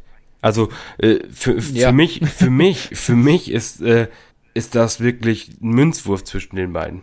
Ich sehe, ich sehe. Ja, ehrlich gesagt, wir haben jetzt, wir haben jetzt Debo Samuel und Brandon Ayuk in, in San Francisco. Ja, äh, ich sehe da deutlich mehr, also da, das sind wirklich gute Spieler. Die Raiders haben gar keinen anderen guten Spieler in der Offense ja. äh, als ja, Darren Waller, zumindest mal als Passempfänger. Ja, und ich kann mir auch nicht, ich kann mir bei den Raiders auch nicht vorstellen, dass sie wieder einen First Rounder, einen Wide Receiver oder sowas stecken. Also, ne? Glaube ich auch nicht. Also da, und wenn man davon also, spricht, ja. einen Aguilar zurückzuholen, dann äh, sollte die Konkurrenz. Ja, der sogar ganz gut war, muss man ja wirklich sagen. Ich, ich, ich bin schon überrascht, dass er tatsächlich ein ganz solider Wide Receiver äh, auf einmal war. Äh, und, und hier auch mal äh, ganz kurze äh, Quick Quick äh, Note quasi. Äh, mich interessiert nicht, wie viele Drops ein Wide Receiver hat, wenn wir über Fantasy sprechen. Es ist mir scheißegal, weil mich interessieren viel mehr Targets und was sich ein Receiver da äh, holt. Und das zum Beispiel ein Deontay Johnson, der absolut äh, viele Targets geholt hat, da habe ich ganz, da habe ich, da habe ich Concerns bei dem Mann, aber nicht wegen seiner Drops, sondern wegen seiner brutal schlechten Effizienz, sobald er den Ball mal in der Hand hat. Und irgendwie, da kann er irgendwie nichts machen. Er ist halt so ein bisschen, scheint so ein bisschen Jarvis Landry zu sein und, und nicht mehr. Da, da kommen wir später noch oder in einer ja. anderen Folge sicherlich nochmal zu. Absolut. Dann ja. darfst du dich noch ein bisschen darüber was ich, aufregen. Was ich noch, ja, was ich, nee, nee, alles fein. Also kauft ruhig Deontay Johnson ein. Mir ist das, mir ist das völlig wurscht. Aber ich hole mir halt dann stattdessen Brandon Ayuk zum Beispiel. Ähm, oder Chase, oder halt sogar Chase Claypool, der für mich deutlich, deutlich äh, besser ist. Aber äh, eben weiter, weiter. Ich wollte noch mal zu dem Win Now, weil die, das, das finde ich wirklich eine geile Frage, weil das ist, das ist ja die Challenge schlechthin. Baue jetzt mal ein Win Now Roster auf, ohne halt Trade Downs und bla bla. Das kann jeder. Und mittlerweile hat es auch jeder gecheckt, glaube ich, weil egal in welchem Startup ich bin, es sind immer alle First Rounder auf dem Trade Block. Und das geht mir so auf die Eier. Es ist so unglaublich useless, äh, weil, weil das auch, also deswegen fragt doch auch keiner mehr an ich frage mich echt, was, was man da, was, was das noch, was das noch bringen soll eigentlich. Wenn, wenn, wenn man den verkaufen will, dann wirklich, ich kann nur sagen, sei brutal aktiv, irgendwie alle anschreiben, wenn du das machen willst und vor allem sei versuch der Erste zu sein. Ja. So dieser First Mover, der hat am ehesten noch die Chance, weil sobald, ja, das war jetzt wie bei meinem 101, ich habe den weggetradet und sofort kamen alle auf den Trade-Block und alle wollen das jetzt auch machen, aber den einen, den einen, den habe ich noch gefunden quasi, der, der noch hochtraden wollte. Ja. Und, und der ist jetzt weg. Mit, mit Gut, und mit dem 101 hattest du natürlich auch ein bisschen andere. Ja, absolut, andere absolut. Ist natürlich viel einfacher. Brauchen wir, ja, ja klar, logisch, ja. logisch. Aber trotzdem, okay. wenn, ist es schon so, man muss, glaube ich, schon versuchen, irgendwie das, wenn du es Pre-Draft schaffen willst, dann früh. Ja. Gen ja, genau. Und, und win now, win now. Was, was sagst du zu alten Quarterbacks wie Tom Brady? Weil das ist für mich schon auch so ein Schlüssel äh, dazu. Ja, natürlich. Also, ähm, die Möglichkeit, in der ersten Runde einen Quarterback zu draften und natürlich Sicherheit zu haben, ist, ist immer da. Ähm, ist, damit kannst du eigentlich auch in beide, kannst du eigentlich beide Richtungen einschlagen. Wenn du das machst, ne, da bist, legst du dich auch nicht fest. Wenn du jetzt einen Watson, wie du jetzt gerade mal gesagt hast, ähm, in der ersten Runde nimmst, dann kannst du ja einen Win-Now-Roster äh, bauen, kannst aber auch äh, ein Future-Roster bauen. Also ist beides möglich damit. Ähm, wenn du jetzt aber sagst, okay, ich hitte jetzt Running Back am Anfang heavy, ne, nehme, gehe jetzt aus den ersten drei Runden mit drei Running Backs raus, dann äh, wird es ja zwangsläufig irgendwann so sein, dass die Top Quarterbacks, die sagen wir mal die Top 10, auf jeden Fall weg sind. Und äh, dann kommst du natürlich in so eine Range irgendwo. So ein Mid-Rounder ist natürlich dann schön wie Tannehill, der dir auf jeden Fall auch safe, safe einen Floor gibt und auch ein gewisses Upside tatsächlich sogar auch gibt. Also äh, war ja auch in meinem Championship-Roster in der Liga, ne? Äh, hab ich ja, ich habe ihn dir gegeben. Ja, genau, wir haben ihn getradet. Naja, gut. Ähm, war Win-Win für uns beide, war gut. Ja, ja, ja, im Nachgang auf jeden Fall. Ähm, genau, sowas, aber dann natürlich hinten raus so ein Tom Brady, ähm, das ist natürlich, ist natürlich eine schöne Sache. Kriegst halt äh, Tom Brady als Quarterback, keine Ahnung, zwischen 20 und 25 oder sowas vielleicht. Vielleicht 18 und mhm. 25, ich weiß jetzt nicht ganz genau. Aber in, irgendwo in der Range.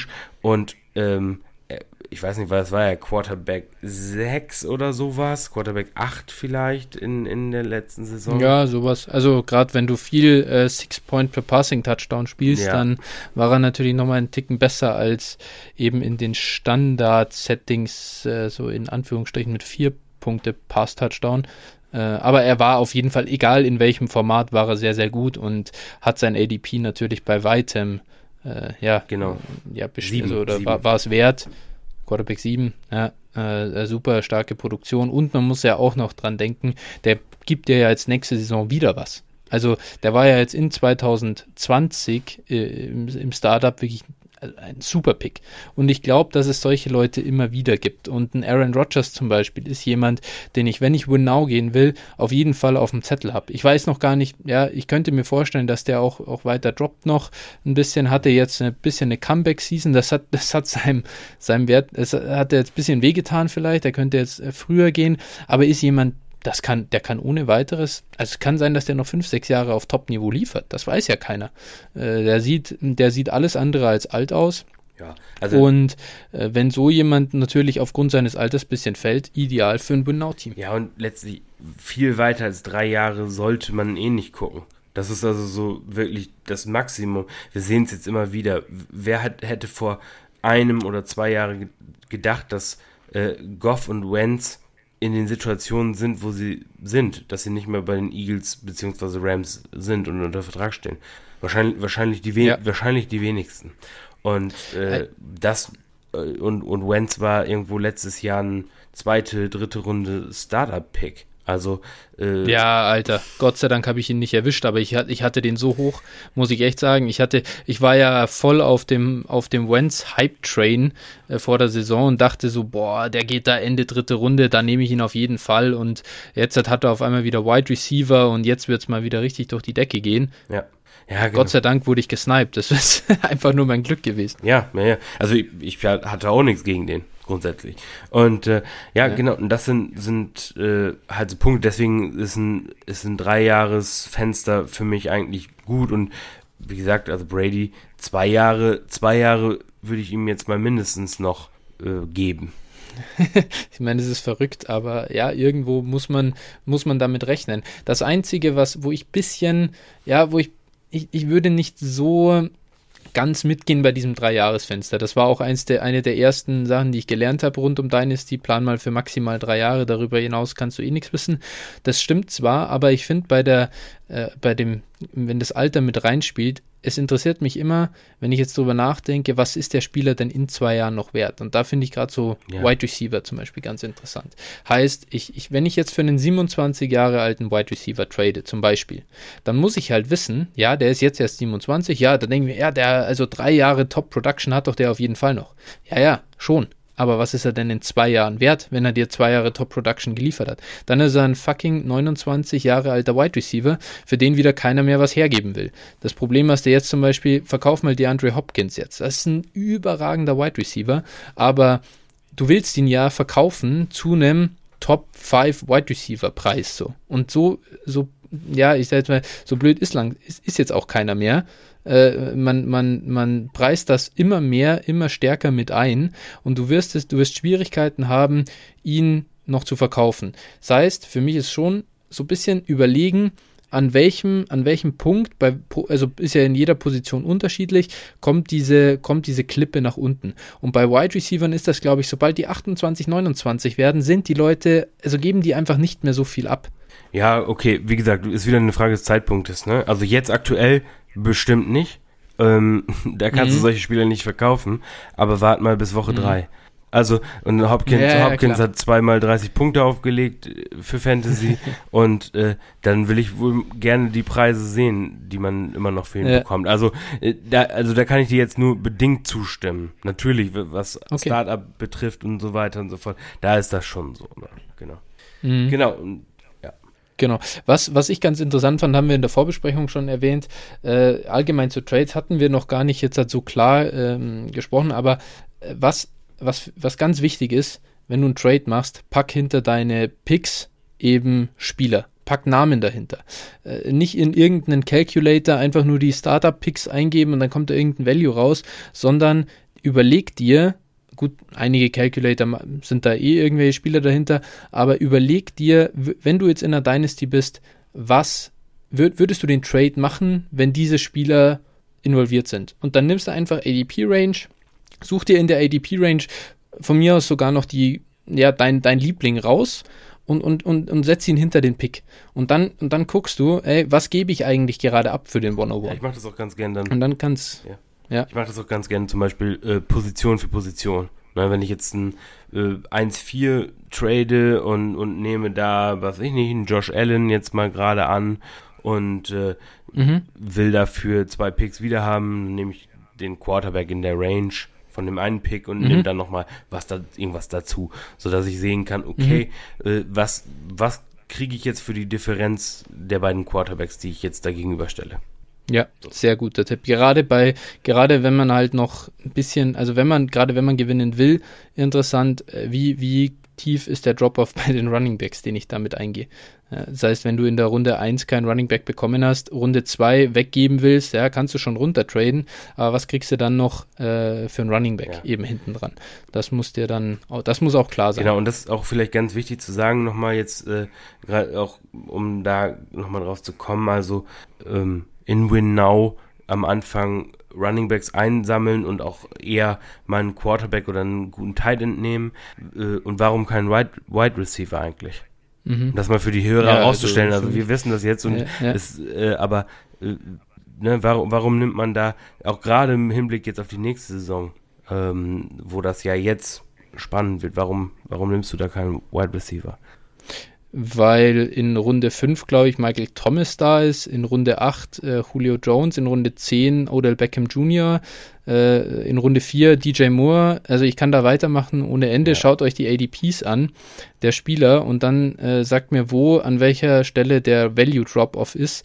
Und, und ich glaube, sowas sich mal zu Gemüte zu führen, bringt auf jeden Fall äh, einiges und, und erklärt, an welcher an welcher Position man wie investieren sollte. Ja, ich habe ich hab mir dazu auch noch irgendwo ähm, aufgeschrieben, so ein bisschen äh, Points per Game versus ADP. Ne? Also genau mhm. das, was du, was du jetzt da gerade beschrieben hast.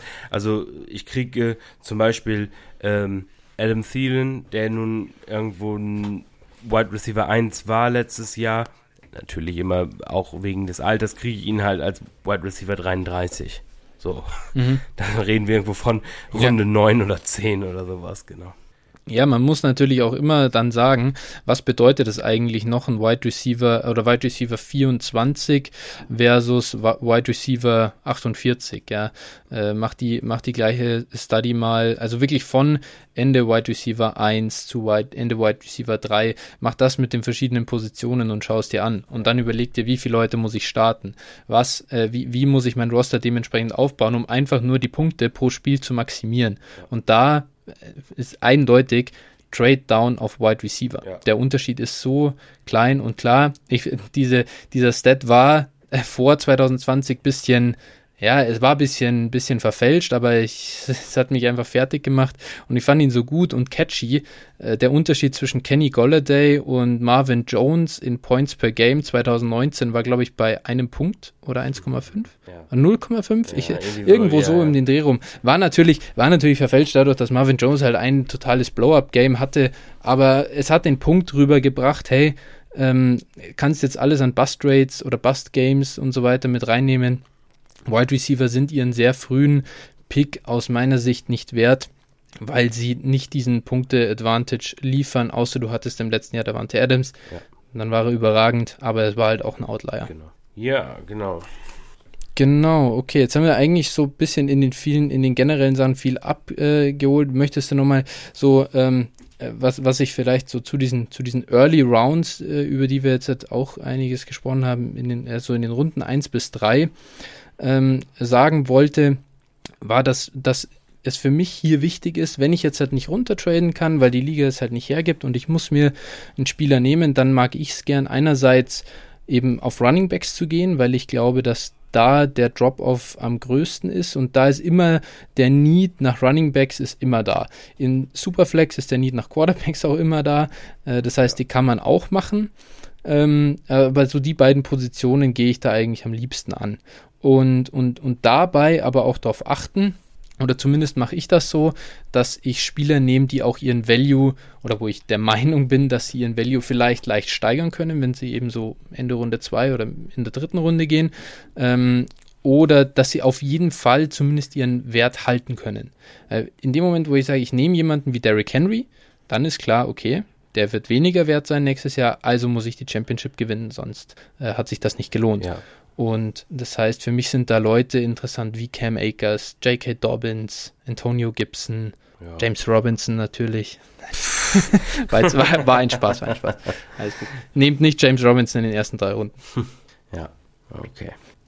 Genau, was ist denn, was hast du hier noch, hast du hier noch was Spezielles zu den Runden 1 bis 3 zu sagen oder möchtest du direkt was, äh, ein, ein Advice geben, was du denn in den, aus den, aus den Picks in den Runden 4 bis 8 rausholst? Nee, also ja, in den ersten drei Runden nehme ich in der Regel halt auch keinen, keinen Wide Receiver auf jeden Fall. Aus besagten Gründen. Ähm, ansonsten am liebsten zurücktraden. Und äh, gerade weil eben die, die, äh, ja, ADP in den ersten 24 Plätzen, mal abgesehen von den Quarterbacks, doch relativ, äh, ja, volatil von Jahr zu Jahr ist. Ne? Also da, da mhm. halten sich meistens nur so eine gute Handvoll Spieler. So, und deswegen mhm. äh, gibt es für mich keinen Sinn, unbedingt da dann meine Picks auch zu machen, wenn ich es nicht muss. Okay, dann, dann mal äh, mache ich mal Devil's Advocate und sage erstens, warum musstest du lang überlegen zwischen AJ Brown und J.K. Dobbins? Warum war das schwer? Heißt, ist AJ Brown vielleicht doch so einen frühen Pick wert? Und äh, wie, wie ist es dann auch mit, mit einem Justin Jefferson zum Beispiel? Schau mal, die, jetzt zeige ich dir, jetzt zeige ich dir, die, die liefern doch die nächsten fünf Jahre Top Production. Yeah. Warum ja. soll ich mir so jemanden nicht nehmen? Mir J.K. Dobbins liefert auch über die nächsten fünf Jahre Top Production.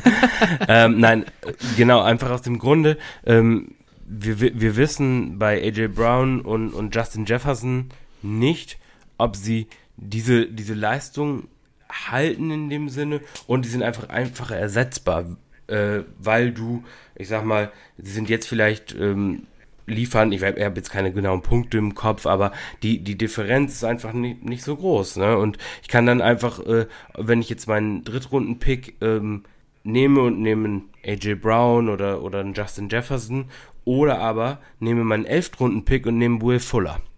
Äh, klar, jetzt kann man mhm. wieder sagen, okay, Verletzungen etc. pp, die können wir nicht vorhersagen.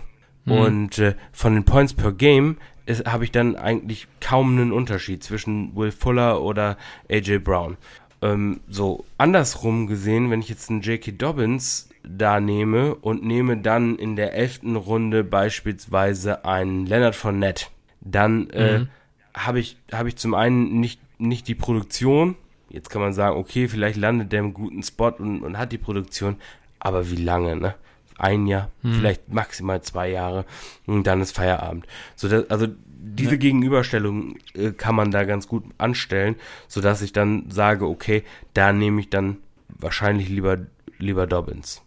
Heißt das im Umkehrschluss, du wirst, wenn du dein, wenn, jetzt sagen wir mal, du hast natürlich äh, dein AJ Brown nicht zum aktuellen Preis gekauft, sondern du hast ihn jetzt halt schon länger im Roster und halt äh, vor, vor zwei Jahren vielleicht äh, eben als, weiß ich nicht, sechs, siebte, acht Runden Pick äh, äh, geholt. Ähm, was machst du denn jetzt mit ihm? Heißt das, heißt das, du tradest ihn zwingend für einen jungen Running Back oder heißt das nicht? Kommt auf meine Situation an. Also, wenn ich einen Roster habe, ähm, wo ich jetzt gewinnen will, kann, kann, das, kann das sein, dass ich ihn trade und also kommt natürlich auf meine Needs an. Wenn ich jetzt äh, gut auf Running Back besetzt bin und auf Receiver relativ dünn bin, dann würde ich den AJ Brown wahrscheinlich nicht weggeben. Ähm, andersrum muss man es überlegen. Bin ich aber zum Beispiel im Rebuild und äh, ja, dann brauche ich keine Produktion, oder dann brauche ich diesen äh, Vorteil, den mir der Running Back bringt, gegenüber anderen Teams brauche ich nicht, will ich nicht. Ich will ja einen hohen Pick, ich will ja keine Spiele gewinnen, ich will ja we möglichst wenig Punkte erzielen. Ähm, so deswegen behalte ich dann einen AJ Brown und äh, genau, deswegen würde ich ihn dann eben eben äh, nicht traden. Genau, also das ja. ist so, ja, so ein bisschen der ist, Gedanke dahinter. Das ist das ist das, worauf ich ein bisschen raus wollte, zu sagen, hey, im Start, ein Startup ist halt anders als eine normale, als ein normales All, also alltägliches Dynasty Management des eigenen Teams. Ähm, du weißt zu dem Zeitpunkt im Startup nicht, wo du landen wirst und es kann dir sehr, sehr viel bringen, eben diesen, diesen Running Back Need an der Stelle geschlossen zu haben. Genau. Genau, okay. Dann, äh, ja, äh, jetzt möchte ich aber, das möchte ich aber trotzdem noch deine Meinung zu den Midroundern hören. Was machst du denn in Runden 4 bis 8 ungefähr? Ja, da gucke ich mir erstmal an, was, mein, was meine ersten drei Runden gebracht haben. also, äh, ne, das ist ein bisschen, wenn ich, wenn ich jetzt in, in den ersten drei Runden ähm, auf Win Now gegangen bin, habe jetzt beispielsweise äh, drei Running Backs gedraftet und äh, weiß jetzt, okay, die werden mir jetzt auf jeden Fall extrem viele Punkte liefern. Ich habe jetzt schon gegenüber meinen Mitspielern ganz, ganz ordentlichen Vorteil. Dann äh, würde ich da jetzt praktisch mein, mein Team weiter aufbauen. Das heißt, wenn wir jetzt in der vierten Runde, wie gesagt, vielleicht von einem Darren Waller sprechen. Dann habe ich halt die drei Running Backs, die mir erstmal schon wahrscheinlich einen Punktevorteil gegenüber den meisten Teams in meiner Liga bringen. Äh, so und dann vielleicht noch den Top 3 Tight End, so, wo ich auch nochmal einen extremen Punktevorteil gegenüber äh, Minimum mal neun, neun Teams in meiner Liga habe. Ähm, so, und das, das bringt mich, in dem Moment habe ich eigentlich schon die Grundlage für einen Contender geschaffen. So, dann mhm äh, also das wären jetzt die ersten vier Runden, so dann schaue ich, okay, ähm, was, was muss ich eigentlich bedienen? Ne? Also ich sag mal, wenn jetzt natürlich Quarterbacks schon, schon relativ weit vorangeschritten, fange ich schon da über auf jeden Fall über einen Quarterback an zu überlegen. Ist zum Beispiel ein Ryan Tannehill, ein Matt Stafford, jetzt wahrscheinlich als Ram nicht mehr, aber vorher wäre er da auf jeden Fall verfügbar gewesen in der Range und also natürlich je nach Draft und das wären halt so Spieler, die ich da dann anvisieren würde. Ähm, genau. Im Prinzip die ersten sechs Runden würde ich dann ähm, ja zwei, probieren, zwei Quarterbacks, einen Tight End und drei Running Backs zu draften. Mhm. Kann natürlich auch überlegen, wenn jetzt beim Quarterback, wenn ich jetzt den Run äh, verpasst habe, beziehungsweise jetzt alles, was so äh, in der Range dann weg wäre und ich sage, okay, jetzt wird hier, weil jetzt jedes andere Team vielleicht zwei Quarterbacks hat, ich nur einen, es wird jetzt wahrscheinlich eher keiner mehr gedraftet und ein Brady und ein Derek Carr und ein, was weiß ich nicht, liegen dann noch auf dem, liegen dann noch äh, auf dem Board, dann kann man vielleicht auch noch mal eine Runde warten. Da muss man immer so ein bisschen mit dem, mit dem Board dann auch spielen. So, und dann mhm. würde ich anfangen, eben nach den so grob, das ist immer natürlich eine grobe, ich, das ist jetzt kein genaue, äh, kein genaues Malen nach Zahlen, also ähm, ja, genau, und dann würde ich irgendwo eben anfangen, Wide Receiver zu targeten. Runde, absolut, Runde absolut. Das ist, das ist ganz wichtig. Du kannst, man kann die Strategie vorher nicht klar aufzeichnen. Es gibt viel zu viele Ab, also Abzweigungen. Äh, wir können hier Tipps geben, so ein bisschen, wie wir da rangehen und was wir versuchen, aber wir können keinem die perfekte äh, den, den Weg zeigen, wie er dann jahrelang seine Dynasty dominiert. Nein, genau, das ist eben auch was, was wir gesagt haben. Wenn jetzt auf einmal, äh, also äh, in Runde 4 ein Devante Adams auf dem Board ist, klingt, hm, ne, ist ja. jetzt natürlich, also das ja. habe ich jetzt noch nicht erlebt, aber man weiß nie. Es ist schon, schon viel passiert. Ja. So, dann nehme ich natürlich auch in Runde 4 einen Devante Adams. Also dass, dass der ja, Value einfach so klar. groß, auch mal abgesehen vom Positional Value, dass ich ihn auf jeden Fall dann, dann nehme. So, das ist ja. dann steht außer ja. Frage. Ja. Was ich, was ich halt finde, was, worauf man in der oder in diesen mittleren Runden achten muss, und deswegen tue ich mir auch so schwer, damit die wegzugeben für einen weiteren First Rounder oder selbst wenn mir jemand einen First und einen Second Rounder bietet und dafür so quasi dieses Fleisch da in der Mitte von meinem Draft haben will, da, da, bin ich halt super vorsichtig, weil ich glaube, dass in diesen Runden Spieler sind, die halt die höchsten Wertgewinne erzielen.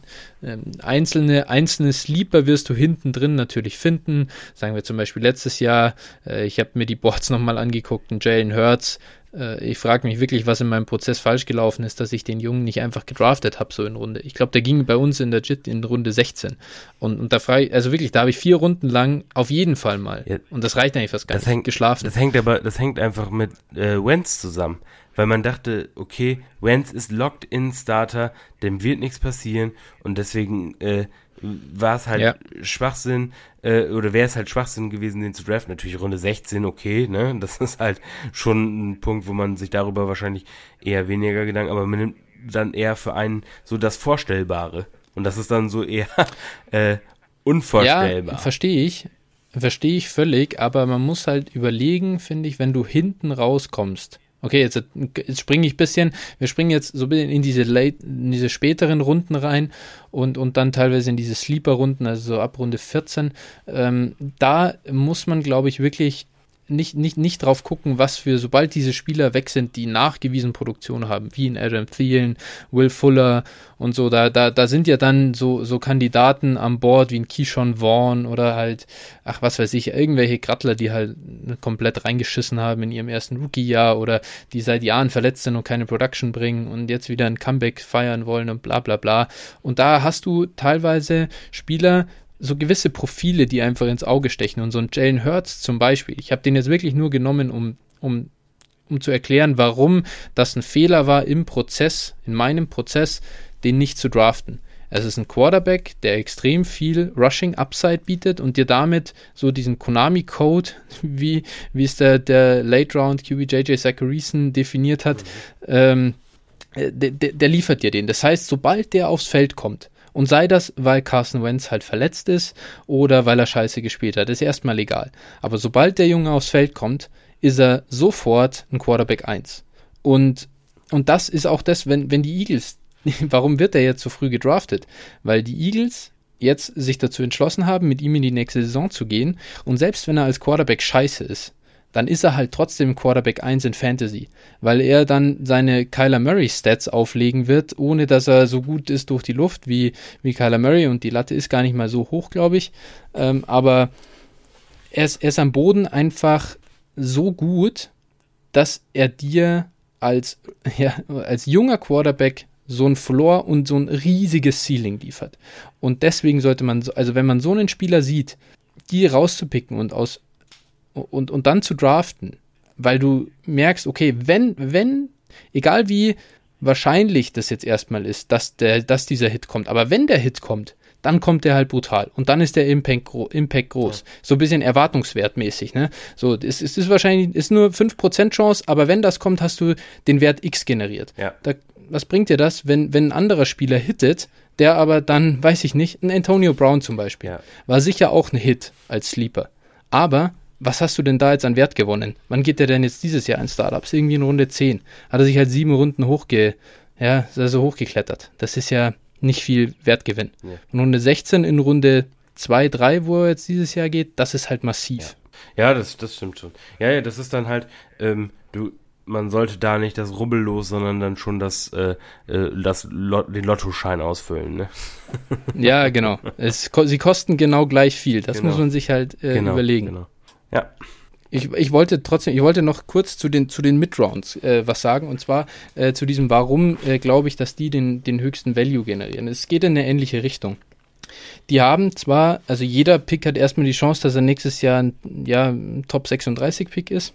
Aber bei denen, die halt in den Runden 4 bis 8 gehen, gibt es viele Profile, die, bei denen es recht wahrscheinlich ist. Also schauen wir zurück, was sind letztes Jahr für Spieler in der Range gegangen. Da sind halt diese Jungs drin, wie T. Higgins, äh, Justin Jefferson, ähm, CD Lamb, das sind die Spieler, die gut sind, vom College kommen und, und in die NFL kommen. Jetzt egal, ob ihr einen Startup-Draft habt, in dem Rookies mitgehen oder ob ihr danach äh, nach dem, also nach dem NFL-Draft den Startup macht, wenn ich da einen, einen Spieler holen kann, wie ein Rashad Bateman oder ein Jamar Chase, ähm, das sind Spieler, die können, das kann natürlich sein, dass die keinen Wert gewinnen und dass die keine Produktion liefern im ersten Jahr, aber normalerweise geht erstens ihr Wert nicht komplett in den Keller mit der Rookie-Saison und zweitens die Chance, dass sie da nach oben kommen, ist gar nicht so schlecht.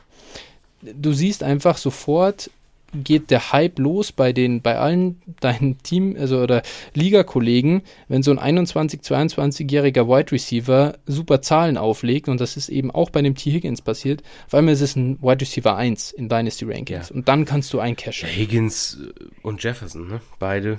Äh, also beide ja, waren. CD Lamp. Oh. Ja, gut, CD Lamp war, also wenn, wenn man jetzt, der ist ja schon deutlich früher gegangen, also in, in Rookie Drafts.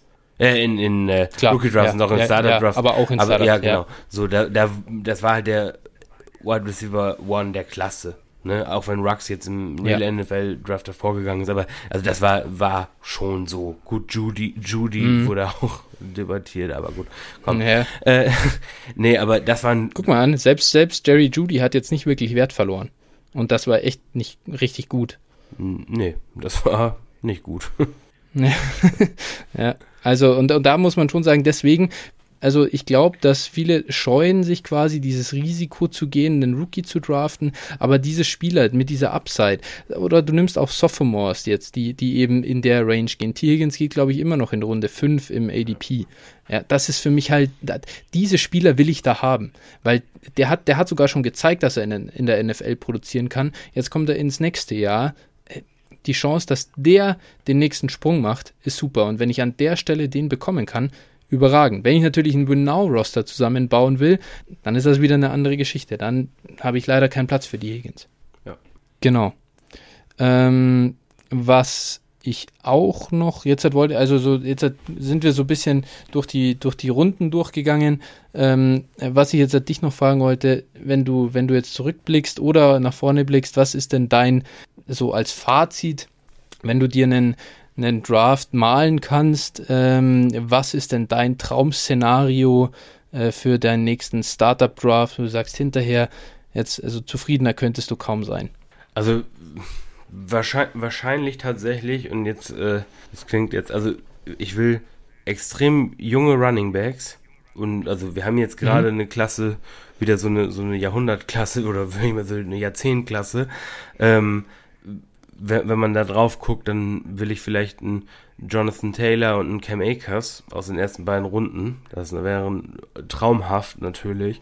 Und äh, das dann eben, gut, Runde 3, dementsprechend noch, noch ein Running Back irgendwie, äh, vielleicht fällt ein Dobbins oder vielleicht ein Harris dahin, sowas in die Richtung. Ähm, gut, dann zwei, zwei solide Quarterbacks irgendwo und einen, einen vernünftigen Tight End und dann hinten raus eben die Wide, Wide Receiver. Und dann gerade auch da äh, ist es eben, was du sagst, diese, diese Zuwächse. Also ich könnte mir beispielsweise äh, vorstellen, da so Leute, die jetzt noch nicht richtig alt sind, wie, wie zum Beispiel ein Cooper Cup, der schon gezeigt hat, dass er in Fantasy ein Wide Receiver äh, 1 sein kann, beziehungsweise sogar, ja. ich glaube, 5 oder 7, was war er, ich weiß es gar nicht. Und das ist natürlich sowas. Und jetzt mit Stafford, glaube ich, äh, ja, solche Spieler, das ist halt, das ist halt traumhaft, ne? Und äh, ja, ich, glaube fast, dass äh, Robert Woods äh, unter Matt Stafford noch mehr profitiert als Cup, aber ja. definitiv auch, auch Wie Cup, auch der übrigens Wide Receiver 5 nach PPR ja, war 2019. 5, ja. ähm, äh, ja, der kann natürlich, auch der profitiert natürlich von Matt Stafford, keine Frage. Genau, und äh, also das war jetzt nur mal so ein Beispiel, so, aber so, so ein, so ein Teambuilding, also ich sag mal, so, wenn du solche, solche Spieler bekommst, ne, das war jetzt natürlich ohne Trades, ähm, ich sag mal, da kann, könnte mhm. ich mir noch ein paar äh, schönere Szenarien ausmalen, aber das wäre jetzt so ja. wirklich, wenn ich jetzt übermorgen einen Draft hätte, das wäre so wirklich das, wenn, wenn du mit den Running Backs da aus den ersten beiden Runden rausgehst. Weil ich finde zum Beispiel, ähm, wo du vom massiven Wertzuwachs redest, ähm, so ein Spieler wie Cam Akers, der teilweise Ende der zweiten Runde geht, äh, ist für mich massiv äh, unterbewertet. Äh, also äh, ich finde, man kann da schon einen Case für machen, dass der vielleicht sogar über einem äh, Cook und über einem Camera ja. äh, gehen sollte. Das, also, wenn Taylor der irgendwo der, der Pick zwischen 4 und 8 ist, dann muss Akers eigentlich mindestens direkt dahinter gehen. ja, ich meine, wir zwei äh, tauschen ja unsere Rankings gern mal aus und ich glaube, du weißt ja, ich, so, ähm, das, wenn ich jetzt mal so drüber nachdenke, natürlich ist bei mir, bei mir ist immer noch CMC die 1, auch wenn er eben nicht mehr äh, ganz so frisch ist in der Liga wie, wie die anderen Kollegen, aber äh, die Taylor, also diese Klasse an Taylor, äh, Gibson, Dobbins, Akers, Swift, das sind die Running Backs, die ich auch haben will, weil Du hast einfach den, den großen Vorteil, dass du über die nächsten Jahre die gute Production kriegst und trotzdem verlieren die ihren Wert noch nicht. Ja. Und das ist bei einem Alvin Kamara, klar, der bringt dir nächstes Jahr hoffentlich zumindest noch gute Production, ähm, aber es wird langsam halt dünn und, und da, da haben die NFL-Teams haben gelernt und auch wir sollten gelernt haben und diese Spieler entsprechend also auch so einordnen. Ja, ja genau. Also wie gesagt, es würde mich halt nicht wundern, wenn nach der nächsten Saison ähm, Spieler wie, wie gesagt, Akers bin ich fest von überzeugt, also, dass der Minimum unter den Top 8 landen wird. Minimum. Krass. Klar, erstmal ja, ein Hot Take also, hier rausbauen. nee, das ist, das ist wirklich, das ist, ja, aber es ist ja nicht, also er ist ja auch bei mir in Top 5 Running Backs drin. Ich liebe ihn absolut. Ja. Ich, es ist immer bei mir ein bisschen ein Kampf zwischen Swift und ihm.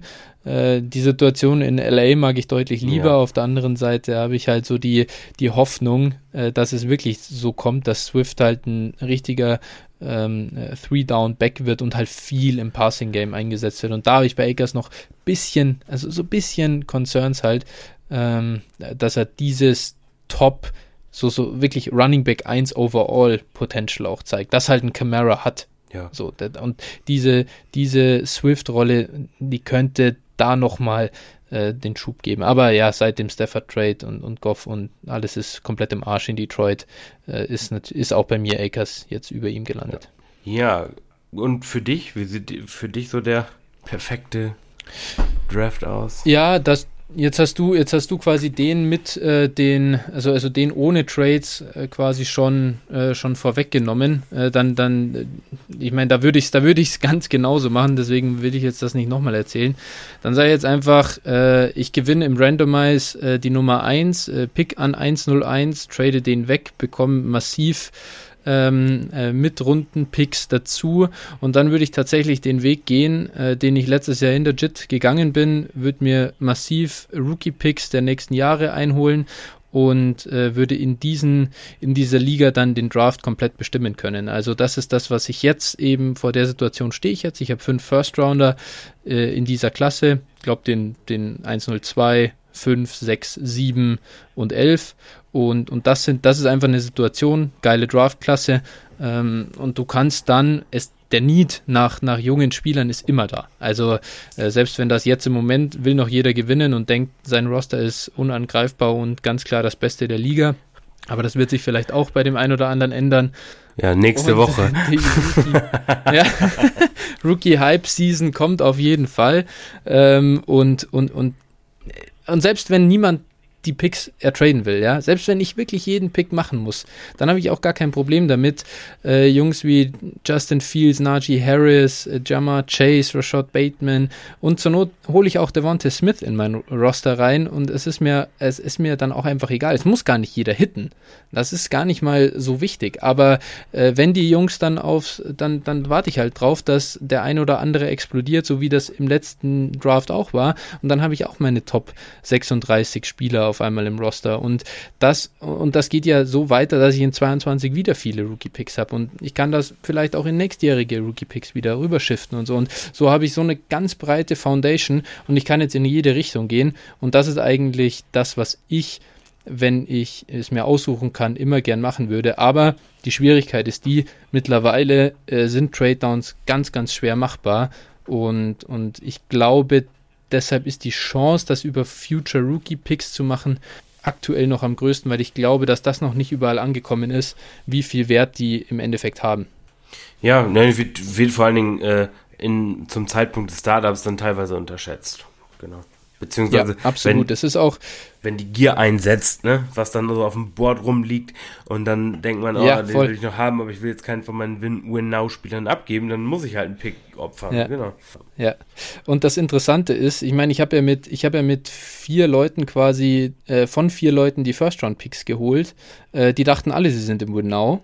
Und äh, surprise, surprise, nur du hast gewonnen. Also es ist halt, äh, es ist halt, ich meine, ich hatte auch deinen. Dein Trade hat sich dementsprechend gelohnt und da sieht sicher auch die Value-Seite, ist da sicher auch ganz klar bei dir jetzt im Nachhinein. Aber es haben halt auch Leute mir den, den Pick gegeben, äh, zwei, die halt die Playoffs verpasst haben. Und ich glaube, wenn ich jetzt halt, halt den, den Durchschnitt nehme, dann habe ich den 105, 106 äh, zu dem Zeitpunkt 1.11 und 1.12 bekommen. Das heißt, vier, vier äh, äh, Picks. Und ich glaube, dass das eher noch der Outcome war, der relativ schlecht ist. Also da habe ich eh schon gar nicht so viel Glück gehabt bei dem bei den Picks, die ich dann bekommen habe. Also unabhängig davon, welche ich jetzt wieder noch habe und so, ist ja seitdem wieder viel passiert. Aber in einer anderen Liga habe ich halt dadurch den 101 jetzt. Und äh, das, das darf man halt nicht vergessen, dass Leute zu dem Zeitpunkt im Startup ihre Roster massiv überschätzen. Und ich würde, das ist eigentlich schade, jetzt sind wir, glaube ich, langsam bei der Zwei-Stunden-Marke. Äh, und ich hoffe, es hört noch irgendjemand zu, weil jetzt kommt eine ganz wichtige Advice von meiner Seite. Gebt niemals, und das ist selbst dann danach im Dynasty Management äh, eigentlich fast immer anwendbar, niemals Future Rookie Firsts als Late Firsts verkaufen. Weil das ist, du, du, du evaluierst dein Team ähm, nie hundertprozentig richtig und du, du hast keine Garantie dafür, dass du ins Finale im Fantasy Football kommst. Du kannst Injuries. nicht den 1-11 der nächsten Klasse. Eben Injuries, äh, ja, auch einfach schlechte Evaluation. Es kann ja auch mal sein, dass du einen Scheißspieler ge also geholt ja. hast. Clyde Edwards Hilaire zum Beispiel, ja. Ich habe den selber in Redraft mal in der ersten Runde ja. gedraftet. Ich, ich, ich habe den jetzt nicht besser evaluiert als andere.